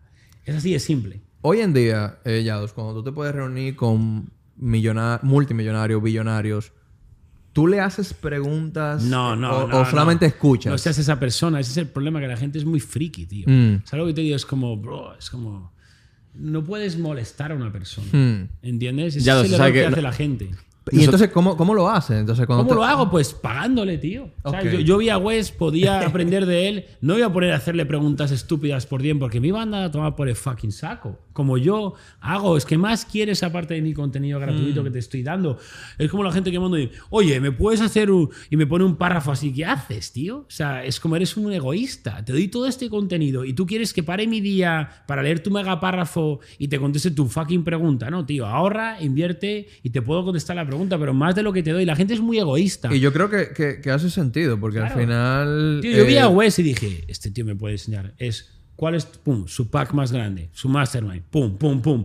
¿Y qué pasa? Hace Que lógica, hace me lógica. acerqué a él lógica. y obviamente le impresioné. Y ahora es mi colega, porque quiere tener en mi círculo. Y, y esa inversión en él, o sea, en ti, pero que le pagaste a él, Claro, ha bro. pagado, ha pagado con creces, ¿no? Si solo la mastermind que fui de él hice, las ventas que hice de su mastermind ya, ya recuperé eso. O sea, bro. que esto me acuerda mucho Sí, de una solo, uh, una persona que, una- un, un alumno mío que me pagó la mastermind que es en dos meses, yo le hice el shout, de ese shout cerró una venta de más de lo que me ha pagado la mastermind, bro. Es que la gente se cree que mi, eh, mi valor es mi comunidad. Si tú accedes a mi comunidad, de repente vas a conectar con personas que son como tú. Es lo que no entiende la gente. No quiere decir que nosotros tenemos una persona, conocemos, que hizo lo mismo con nosotros y ya está cerca de ser parte de nuestro equipo. Él dijo, yo quiero conocerlo, pero como yo lo conozco, acercándome a su negocio. Claro, bro. Se volvió Sí. cliente nuestro, mostró el valor y ya estamos hablando para que sea parte de nuestro equipo. Es que es el problema que tiene la gente que se cree que es todo fucking gratis. Es como, no, aporta algo a la gente. La gente se cree que el networking es ir a conocer. No, el networking es ayudar. ¿Entiendes? Si tú quieres hacer networking con una persona, no vayas y le preguntes algo porque ya le caes mal. Claro. Ayúdale, solucionale un problema. Yado, yo vi un TikTok tuyo eh, y, y me gustaría saber, ¿tú antes de ir a ese TikTok conocías de TikTok? ¿Cómo? ¿Te de TikTok? de los TikToks. O TikTok, sí, sí, sí. ¿Tú sí, lo sí. conocías? Sí, claro, tío, es súper conocido. Y cuando fuiste allá, eh, ese, ¿en qué país fue ese TikTok? En España. De hecho, esa fue la, la- la charla que menos me ha gustado mía, porque no fui totalmente yo, porque como que Yo no te sentí tú ya, No era yo, esa- no era yo, porque también top. tenía mucho miedo de que me decían que no podía decir palabrotas, porque no iba. Y yo.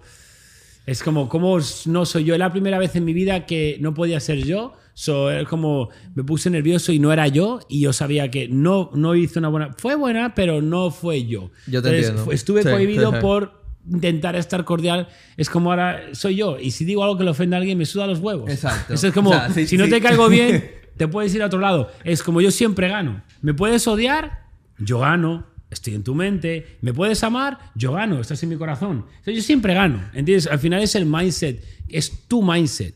La gente tiene tanto miedo, vamos a caerle bien a todo el mundo. No, tío, y mi objetivo es caerle mal al máximo número de personas, porque así quedan unos pocos cabrones que dicen, fuck, sí, ya vos es el fucking amo, y soy su colega, y somos amigos. Entonces, lo que te digo, yo quiero conectar con mi gente.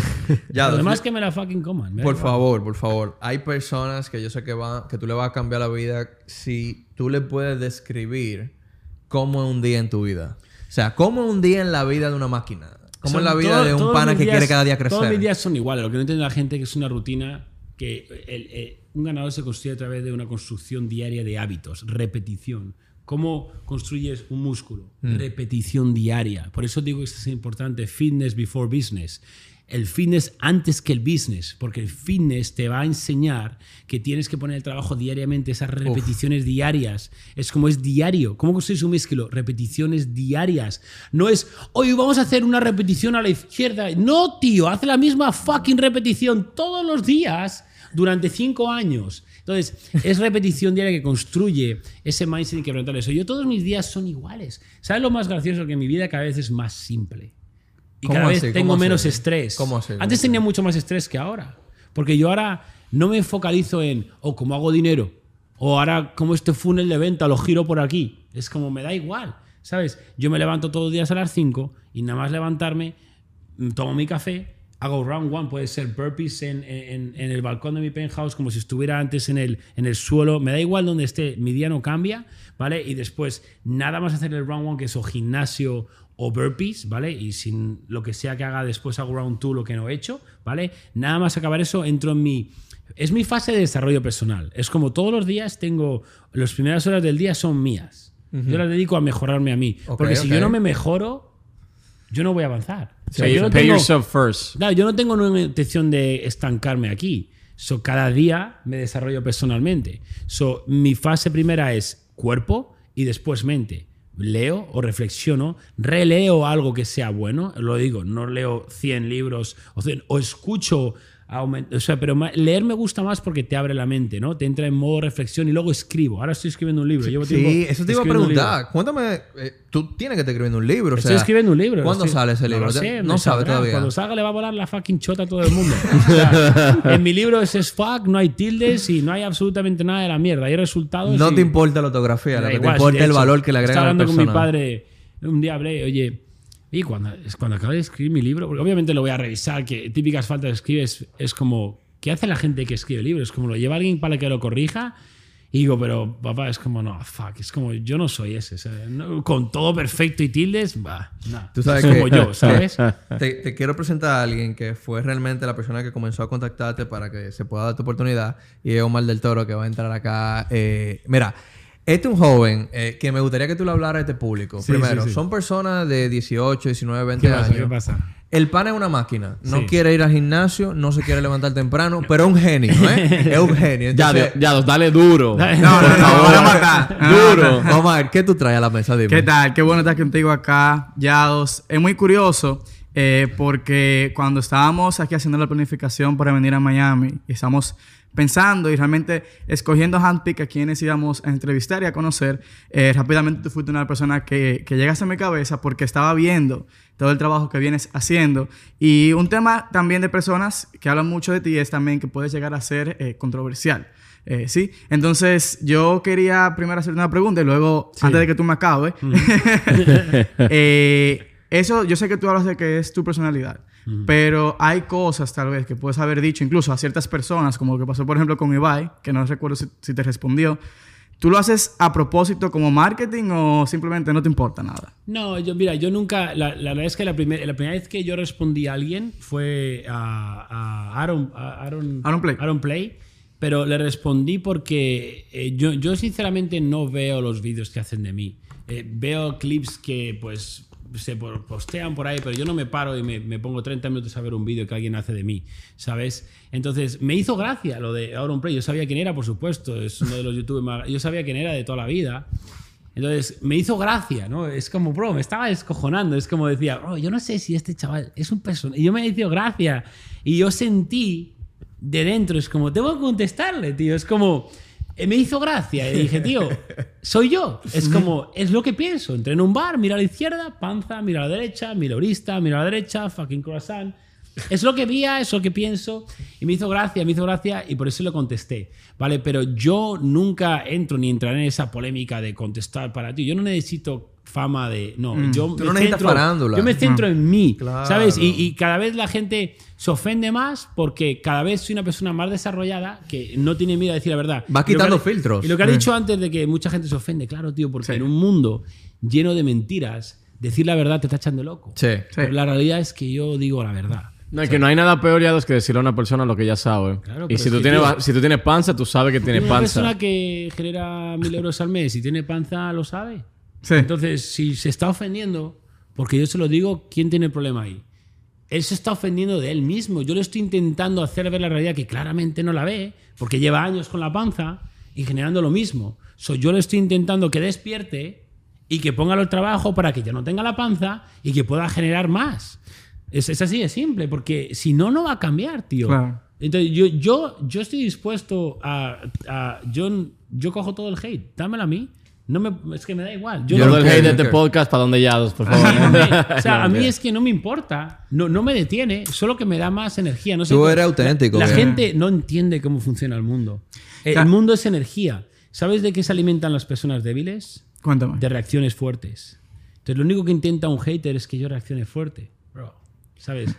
Ya a ti eso te resbala. O sea, yo no, creo es que. que, no, Me, que- no me- ni me entra, no, no, ni me detengo, ni lo veo, ni es que me da igual. Es como, ¿tú qué te crees que me importa lo que hablen de mí? Si mi vida soy yo, mi mujer, mi papá, mi- es como, yo vivo Sí. mi mundo, me da Eh, igual. Cambiando de tema y volviendo a un tema que estamos hablando anteriormente de hábitos y hay muchos libros, hay muchos hábitos, eh, muchas cosas que las personas pueden hacer realmente para, digamos, llegar al éxito. Pero yo tengo 20 años, digamos que uno de mis ob- Debilucho, flacucho. Sí.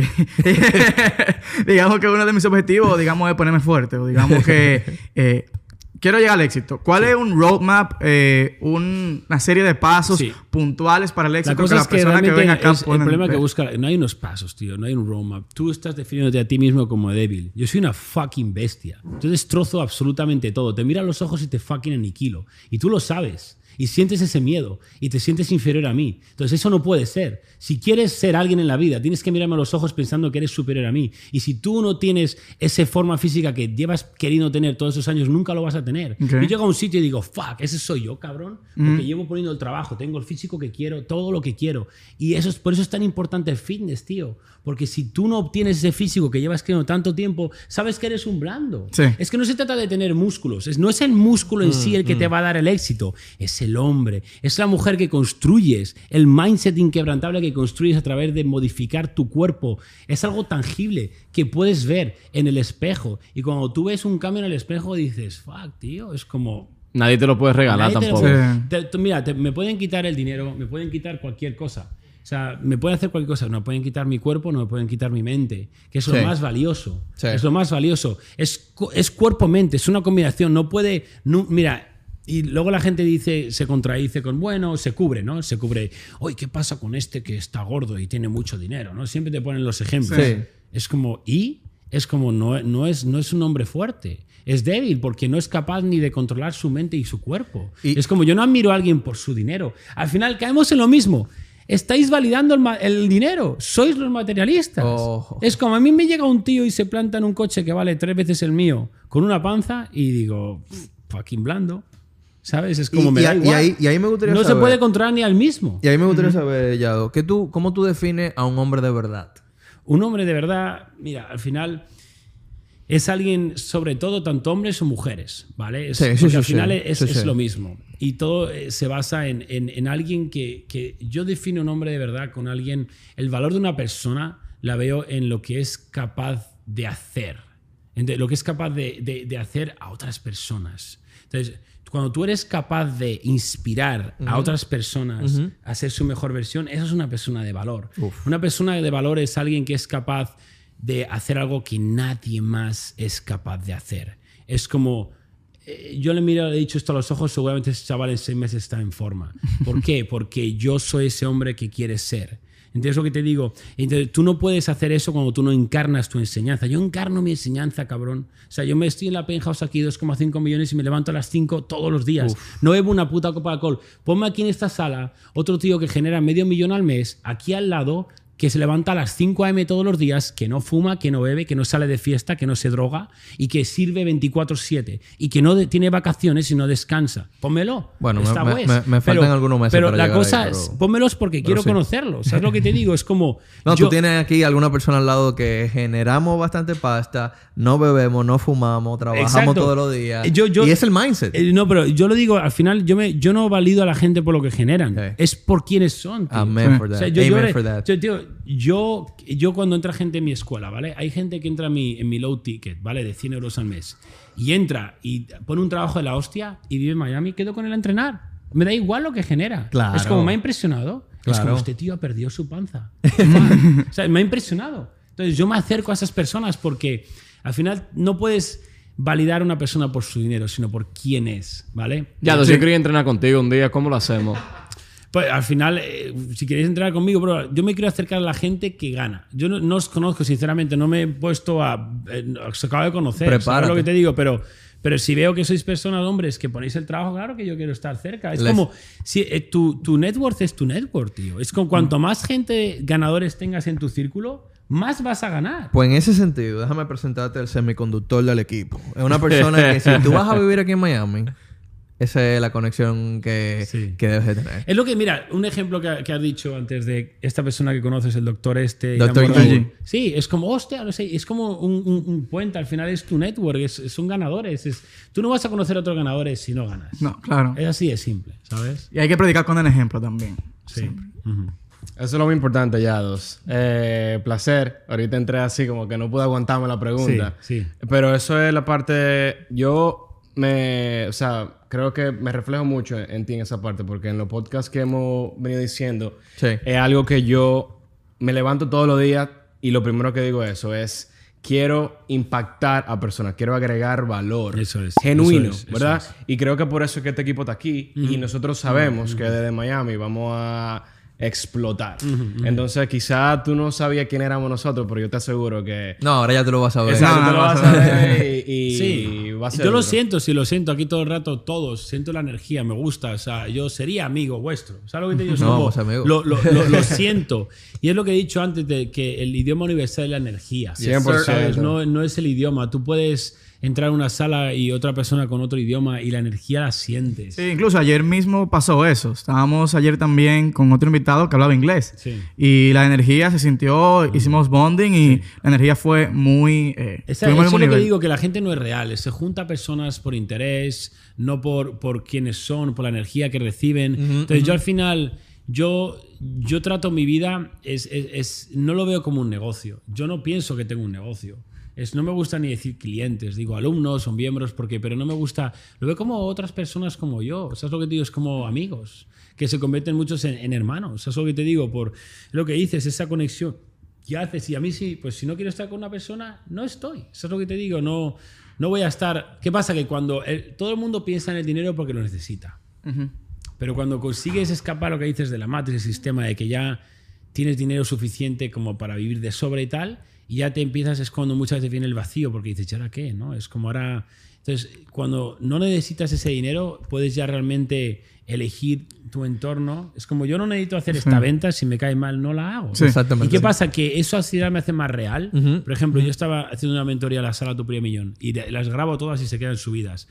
Y había un chaval que hizo un mal gesto a otro y lo vi y dije, bueno, le cogí y le dije, tío, ¿vas a pedir ahora mismo perdón a este tío o te mando Uf. a tomar por saco de aquí? O sea, te Es cancelo todo. me da igual que sea una, un, un tío que me ha pagado 3.000, como que me ha pagado 100, como que me iba a pagar otros 10.000 el mes que viene. Le echo a tomar por el saco y le meto su dinero por el culo. ¿Sabes? ¿Por qué? ¿Qué pasa? Que eso además, la gente que está dice, hostia, este tío está por nosotros. ¿Sabes lo que te digo? Es como es como hermanos. Es como tú te imaginas, tío. Es, es como se ha construido el mundo. Claro, ¿Sabes? claro. Por, por, sois, veo que sois colegas. Es como, tío, si viene un colega y le falta respeto a él, ahora va a ser colega de ese tío que le falta es respeto. over. No, es- son, valores. Pero es lo que hace la gente. Es lo que hace la gente. Imagínate que le falta y yo, oh, no, no me callo porque es mi cliente y me está pagando. No, tío. Es el problema de los business, que todos son tan. ¿Sabes? Llega a una reunión con su chaqueta y tal, y alguien y todo el mundo está callado. Sí, y hablando de eso de imagen, ¿no? O sea, yo creo que muchas personas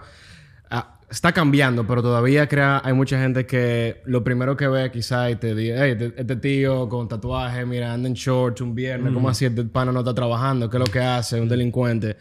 Pero realmente cuando entran a tu contenido y lo que tú dices es algo que agrega valor al ser humano en sí. Entonces, ¿qué tú le dices a esa persona que todavía como que te ven y tienen esa visual, Sí. pero realmente el contenido tuyo de valor? O sea, Sí. ¿cuál es esa diferencia? Que es real como, que es hay? normal, todo el mundo juzga. Todos Claro. los seres humanos juzgan. Es completamente normal. Yo no, yo no me siento ofendido ni nada cuando alguien. lo porque todo el mundo lo que piensa es eso. Si yo tengo muchos alumnos que, tío, la primera vez que te vi me caíste fatal. ¿Por qué? Porque te dije algo que te dolió. ¿Sabes? Pero luego te empecé a seguir y dije, oh, fuck, tienes razón. Me cago en la leche, este tío va a tener razón. Y es como al final todo es una perspectiva. Entonces, lo que, ¿cómo, cómo vosotros que me estáis viendo las cámaras ahora me perciben es, un, es, una, refle- es un una confesión de su carácter, es una confesión secreta, de su- es- están reflejando lo que, lo que ellos quieren ver. O sea, si yo estoy en el yate con mi mujer y otras amigas y ven, oh, es como todo lo material, están viendo realmente lo que quieren casi siempre, ¿vale?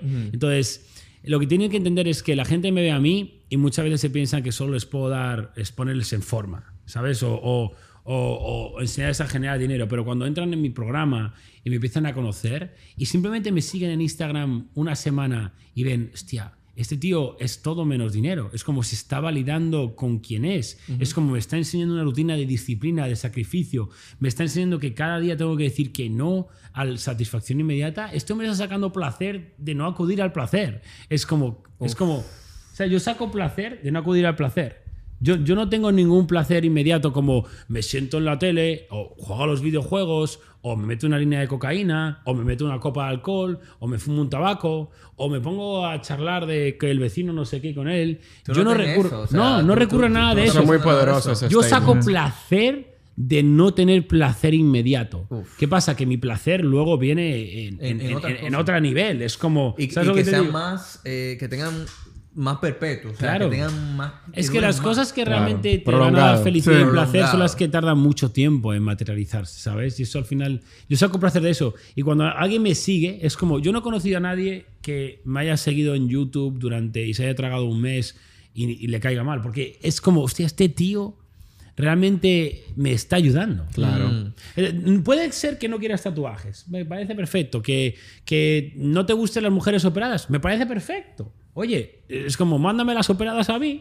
¿Sabes? ¿Sabes? Es como, ¿qué tendrá que ver un gusto personal, tío? Claro. Con, con un ser humano. Es como, ¿qué tendrá que ver que a ti te guste? Mira, tú vas con una camisa, eh, yo a veces me pongo, pero no soy de. Y si fuerais con un traje, yo, oh, va con el traje, me cae mal. No, tío, le gusta el traje, déjale que se ponga el traje. Pero que al final esa es la superficie. Exacto. Eso es lo que cubre. O sea, Exacto. realmente el core. ¿Qué hay dentro? Que es realmente lo que tú eres. ¿Y qué pasa? Y lo que transmites persona- cuando una- en este long form sí. podcast. Que solamente se puede... Tú solamente puedes conocer a una persona cuando tú tienes una conversación profunda Exacto. con eso. Ujú. O sea, con un hola, ¿cómo estás? Y en qué carro tú andas, no te No, dice no, no quién es es esa suficiente. persona. No es Exacto, no, nunca, pero la, la gente que se queda en esa capa superficial no están desarrolladas personalmente. So, yo hay muchas veces que alguien me llega a un DM y me dice, bueno, ¿cómo me puedes ayudar a generar dinero? Y yo le digo, mira, Ah. le- no, no, ¿sabes lo que les digo? Les digo, Mira, ¿sabes qué? Sígueme por dos meses o tres y después háblame, porque es que no puedo ni empezar a trabajar con esta persona. Sí, no. O sea, no, eh, no está preparada. Eso es lo que te digo. Sí, Entonces, sí. no tienes que seguirme, sígueme dos meses y, y ya luego vas a entender todo. Sí. Eh, eso es muy importante. Y también nosotros como emprendedores usualmente tenemos ups and downs. Sí. Y yo quisiera saber, antes de indagar más, eh, alguna anécdota puntual que tú dices que, que tú piensas que es, fue clave al momento de tu crecimiento que tú puedas compartir. Mira, de lo que más me ha costado a mí, que me acuerdo yo que estaba, yo con mi padre hablo muchísimo. Eh, obviamente a mi, a mi madre también la, la, la amo y, y, a mi hermana y a mi mujer, que es realmente la familia que tengo cerca. Pero con mi padre tengo una conexión especial, pues porque no, al final eh, llevamos desde pequeñitos, él también es emprendedor, ¿no? Y una de las cosas que por muchos años hablaba con él, porque es como, joder, papá, es como, he descifrado ya eh, todo esto, eh, genero dinero y Mm, tal, y no sé qué, pero es que si alguien me pudiera enseñar, es- le pagaría lo que fuera, tío. O sea, si alguien me pudiera enseñar cómo, cómo, no, cómo disfrutar el momento, ¿sabes? Cómo no estar estresado. Yo, ¿Por qué tengo estrés? Si no tengo un problema de dinero. ¿Sabes lo que te digo? Es como, ¿por qué? Es como, y al final, eh, esa respuesta es, es aprender a vivir, tío. ¿Sabes? Es, tienes que aprender a vivir, que es lo que me ayuda mucho Marco Aurelio y, y la época romana, que te enseñan a manejar tu mente, te enseñan a, a entender que todo acontecimiento externo que hay es positivo. ¿Tú crees que eso va de la mano del agradecimiento? Claro, es, eh, yo he descubierto que me ha costado, bueno, tengo 32 ahora, podría decir, me ha costado unos buenos 30, 31 años, porque realmente yo mi, mi época más feliz de mi vida, y no es porque es cuando más genero, que al final siempre creces y trabajas en ti, es este último año, año y medio, por el desarrollo personal que llevo, porque me he dado cuenta, tío, que al final la vida es como, ¿qué es la vida? ¿Sabes? ¿Qué es la vida? Ujú. Sí, ¿Qué- y qué- pero, ¿qué es la vida? Para ti, ¿qué es la vida? Es como, ¿cuál es el objetivo? Mm. Para mí, Eh. la vida es simplemente lograr el propósito por el cual yo fui creado. Exacto. Y en mi caso, yo estoy súper agradecido con Dios. La Biblia dice en Romanos 8:28 que para todos los que aman a Jehová, todas las cosas obran para bien. Y eso es según el propósito de su llamado. Entonces, cuando te digo yo, tengo 30 años, soy un poco más joven que tú, solamente doñito. Y hubo un tiempo en mi vida en el que yo no era feliz. Porque yo no sabía lo que era vivir. Ahora que yo sé qué es vivir y sé cuál es mi propósito, que es, número uno, agregar todo el valor posible a todo el que yo conozca. Exactamente. No solamente a un estudiante, no solamente al portero, a todo el que me conozca. Eh, eso me hace muy feliz. Eso es. Y te puedo decir algo. eh, desde que te conocí allá abajo, que te quería decir. Genuinamente, Yados, tú eres un hombre privilegiado por la disciplina que tú has puesto detrás de tu trabajo. Pero sobre todas las cosas, el propósito que tú ahora mismo estás viviendo, eso estaba escrito antes de que tú nacieras. Eso estaba escrito. Me, me- me pone la piel, me pone la piel de gallina. Me, o sea, me, me gusta, conecto mucho con vosotros porque veo que sois hombres desarrollados. ¿Sabes? Porque eh, es brutal lo que ha dicho, ¿no? Y, y- y iba a decir algo en esa línea. Que yo ahora pienso es en el universo, tío, como todo. Es como que se desenvuelve, te ponen esos problemas delante porque realmente es un test para probarte si de verdad te mereces el siguiente nivel. Y lo que has dicho tú, me encanta lo que has dicho, tío, de sobre qué es la vida, porque la gente no sabe lo que es la vida. Ya lo ¿Sabes? sabe. Pero yo lo que he dicho va muy en línea de lo que has dicho tú, que es ni más ni menos que un test de gratitud. Es cada día es un test de gratitud. Si tú consigues ser agradecido, ¿vale? Durmiendo debajo de un puente, eres feliz. Sí. Entonces, Y luego hay gente que, que le cuesta más ser agradecida con todo el dinero del mundo. Sí. Y, y tú sabes qué, Viado, te quiero... Y un- antes de seguir, y, y al final la gente dirá, vale, pero ¿y cómo, cómo consigo ser agradecido? Porque la gente no, no lo comprende y es muy, muy simple. El agradecimiento es acción masiva. uf, es una acción de cada día... eh, Porque tú checa esto, tú imagínate que te haces millonario, que trabajas muy duro, ¿vale? Y te haces millonario y te compras el Lambo y la casa y de repente ahora tienes un- unos negocios que te hacen dinero así casi en automático, sin tú hacer mucho y dices, oh, wow, ok, pum. Y Done. empiezas a beber, levantarte tarde y básicamente no hacer nada. Ahora eres un desagradecido. Sí. Exactamente. Y ahora es cuando caes. El agradecimiento es acción masiva, porque cuando tú tomas acción masiva, ¿cómo te sientes? Agradecido. Es- Tienes que agradecer al universo que estás aquí, tío, porque es tan difícil tener una posición en este planeta y la gente lo está Wow. cada día derrochando con negatividad, ir de víctima. Y con el lado familiar, sabemos que tu familia, bueno, hemos hablado de eso, es un rol muy importante. ¿Cómo tú le has mostrado todo ese agradecimiento y todo lo que ha hecho tu familia por ti? Obviamente, eh, cuidándoles, no les falta. mi- mi- mis, mis padres son unas- viven en un, en un piso normal. Yo les he dicho que no, no, no, es- están contentos porque mi padre no tiene estrés. ¿Sabes? Eh, mi padre me dice, dice, hijo, ¿sabes? Toda la vida trabajando y he hecho, ha hecho buen dinero en algunos momentos, ha podido comprar un coche así. Y dice, mejor ser un hombre o una mujer que no tiene nada y no necesita nada, que un hombre o una mujer que lo tiene todo y necesita más. Dicen que la, la simpleza es la máxima elegancia. Exacto, bro. Mira, y, y tú sí, sabes que algo que yo aprendí pregunta. hoy es que elegancia es saber elegir. No También, claro. Sí. Está, interesante. es que Eso la lo vi en un podcast en el que la gente tiene que aprender a decir que no. Sí. Y ag- Aprender a decir que no. ¿Entiendes? agregando a eso, hay una decir frase. que sí es muy fácil. Demasiado es fácil. cuando te hablan tus amigos, vámonos de fiesta. No. Tú sabes que algo que a mí me ¿Te vas a levantar enamoró. No. No. ¿Sabes algo que me enamoró mucho, mucho, mucho de la mujer que va a ser mi esposa? Cuando yo la conocí, ella me dijo a mí, ella me dijo a mí, ¿tú sabes que ha sido lo mejor que me ha enseñado mi padre? Aprender a decir que no. Importante. Y cuando yo vi eso en esa mujer, yo dije, ya. O sea, una mujer que sabe decir que no, eh, a, a- a lo que no va de acorde a sus principios, es lo mejor que tú te puedes encontrar en la vida. Exacto. Entonces, Carlos, ¿qué tenemos para allá para ir cerrando esta magnífica conversación? Mira, antes, Ya. de, antes de que se espera, que se me olvide eso que has dicho, y, y la, la gente se piensa que. Porque al final tú piensas esto, que todo el mundo está obcecado con el dinero. Sí. Es- está, los han formateado la- el sistema desde que te hacen pequeñitos para pensar en el dinero. la carrera de las ratas. Claro, ¿cuál es todo el sentido de la educación? Colegio, instituto, universidad. ¿Para qué? Para un empleo. Sí. ¿Para qué? Para dinero. Generar pasta. Entonces, inconscientemente tu subconsciente está formateado para el dinero. Mm. ¿Vale? Entonces, lo, lo- lo que pasa es que. O sea, se me ha olvidado lo que iba a decir. ¿Ves? Soy, o sea, soy honesto, tío. Se iba a decir algo y se me ha Se te olvidado. fue la línea. Te voy a hacer una pregunta que creo que olvidado. te va a conectar. Ahorita tú dijiste que cuando estaba en el, en el fondo, si ahora mismo llegara tú así, pan, y se le pone ahí al lado, tú dices, oye, eso es lo que yo necesitaba. Ahora, eso fue visualmente. Ahora, ¿qué tú le dices a esa persona que está en el fondo y necesita una voz, necesita un mensaje que lo levante? Que tocar fondo es la mayor bendición que existe. O sea, tocar fondo es la mayor bendición porque es cuando realmente despiertas ese hambre. ¿no? Y, y- y- y la gente tiene que tocar fondo para, para, para poder cambiar, para poder ponerse incómodo. Y es como la gente pregunta es, no entiendo ya, ¿cómo puedes no fallar? Es que no lo, o sea, no te- es como interno, bro, porque yo no tengo, no, no tengo miedo, opero sin miedo y porque no tengo miedo a perderlo todo. He estado en la calle dos veces, ¿sabes? Eh, sé lo que es buscarme un sofá en, en la habitación. Un, un amigo Jack en Los Ángeles me dejó quedarme una semana y media en el sofá de la casa de su tía porque no tenía dónde quedarme, ¿sabes? Eh, en Australia, en un momento, cuando lo de la competición, que me quedé con 50 dólares en mi cuenta de banco, ¿vale? No tenía dónde quedarme. Encontré un anuncio que un hombre mayor alquilaba su, su habitación para compañía y me dejó quedarme básicamente gratis un par de semanas. Entonces, como yo he estado ahí, no tengo miedo a. ¿Sabes lo que te digo? La gente tiene tanto miedo porque tiene miedo de perder. No, no toca ese fondo. Cuando tú tocas ese fondo es como, fuck.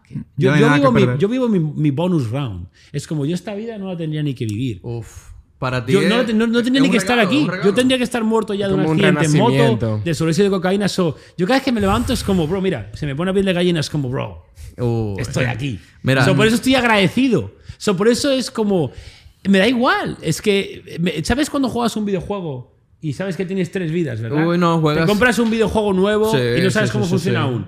Y sabes que pone Andas sin prudencia, andas sin Y prudencia. pones dos, andas sin prudencia, dos, una y ya te lo estás pensando y luego game over y tú, fuck, y de repente te pone, ¡pum! vida restart. extra. y tú, ¿what? Entonces es como ya la juegas como a de huello y es como juego yo la vida, tío. ¿Entiendes lo que te digo? Mira, increíble que algo que dijo el Billy en el Barber fue que él debió estar muerto en la cárcel. Sí. Y algo que tú repites también. Y yo creo que esa manera en la cual tú vives el día a día con agradecimiento, que se te nota en los ojos, man. O sea, 100%. a ti se te nota en los ojos que tú estás viviendo el mejor momento de tu vida. Y gracias por en el momento, por estar en el mejor momento de tu vida y aún así apartarnos un tiempo de compartir. Oh, sí, esto es para mí esto es lo ¿Sí? esto es lo mejor que hay. Es como la gente se cree que mm, soy feliz por lo que tengo. No, soy feliz por esto, bro. Claro. Es como soy feliz por, por, por poder crear esas conexiones con otras personas en estos niveles que vosotros se ve que estáis desarrollados. Esas conversaciones, como yo estoy en flow state ahora mismo, no sé ni cuánto tiempo ha pasado. Yo vivo en flow state. Sí. Es como, yo ya sé que llevo mucho tiempo porque la boca se me reseca. Y es como, Pero cuando estás en flow, yo estoy en flow state todo el día. ¿Sabes? Es- Tienes que buscar estar en el flow state. 100%. Eh, Sí, ese sí, sí, ese flow flow. state es la felicidad. Es que estás haciendo algo que te gusta Sí, hacer. sí. Y no, no te cuesta. Sí, hay un autor que escribió el libro Flow y él dice Sí. que el flow state es cuando tú estás tan inmerso en Sí. algo y estás tan comprometido que el tiempo pasa, sale y se oculta Sí, el sol, sí. pero simplemente you're happy. man. Exacto, Y, y, viejo, quiero que Dios te bendiga. Eh, quiero que tú sepas que como todo lo que tú estás haciendo hoy estuvo escrito antes de tu nacer. Ok. Estuvo escrito antes de la fundación del mundo. Y ese es tu propósito. Tú lo estás viviendo hoy en día. Espero que tú sigas en ese journey. Espero que cada día que tú te levantes, Dios te des más felicidad, más gratitud. Que, que esté inmerso totalmente en tu familia, en tu esposa. Me alegra mucho saber que tú estás con la mujer que estuvo ahí cuando no había nada.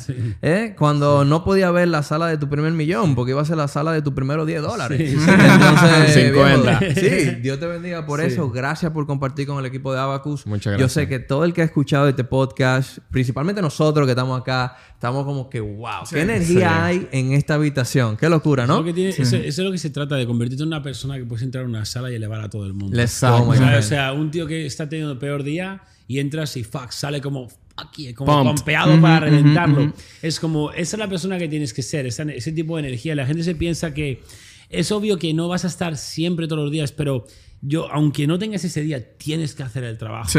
Tienes Georgie. que, y, y un consejo para todos los que están viendo ahora mismo. No lo de, espérate, tráeme esa cámara y pónmela ahí. Há- Hámele un zoom que, que sea directamente Vale, vale. solamente hallados. O sea, el- ¿Qué consejo? ¿Qué consejo? Este, Cuéntame. este, este es el mejor consejo que puedo tener a todo el mundo porque hagas lo que hagas en la vida vas a tener momentos bajos o, tío, somos humanos. Es como yo, hay días que me levanto y no me quiero levantar, ¿sabes? Hay días que no soy feliz y no sabes por qué, ¿sabes? Entonces, cuando tienes esos momentos en los que tú, es tu frecuencia emocional que baja, ¿vale? Si tú pon el gráfico frecuencia emocional en Google y vas a ver que va abajo del todo es, es cuando sientes vergüenza, ¿vale? De ti mismo y a ver toda esa iluminación, cuando estás iluminado, conectado con esa inteligencia infinita, lo que dices tú.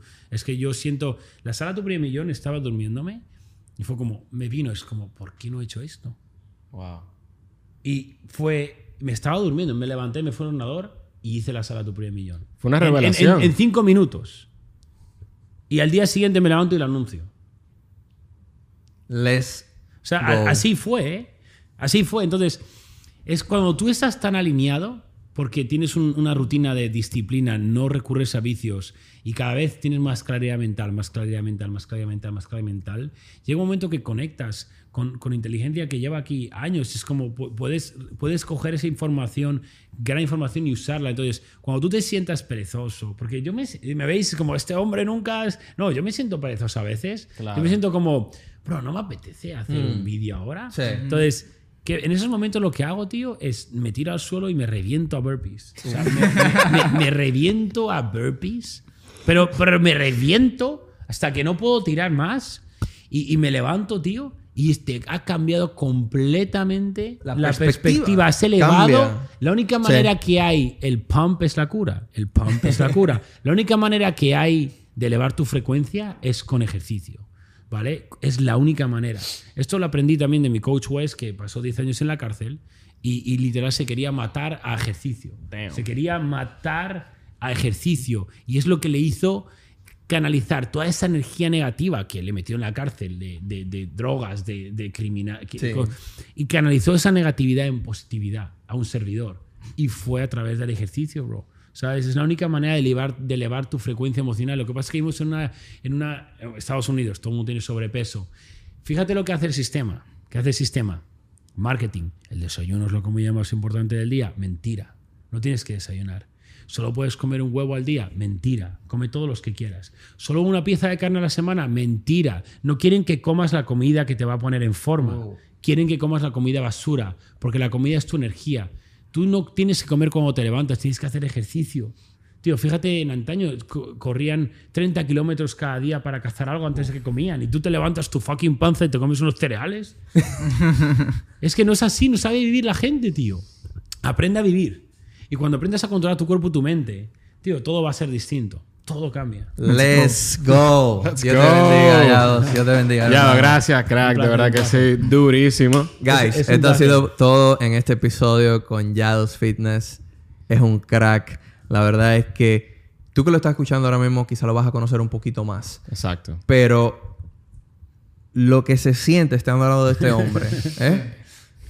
es algo que yo creo que tú no vas a poder sentir hasta que lo conozca un poquito más de cerca. Cuando salga ese libro, devóralo. Cómpralo. Dios te bendiga, Yados. Gracias por todo, papá. Durísimo. Let's go. Un placer.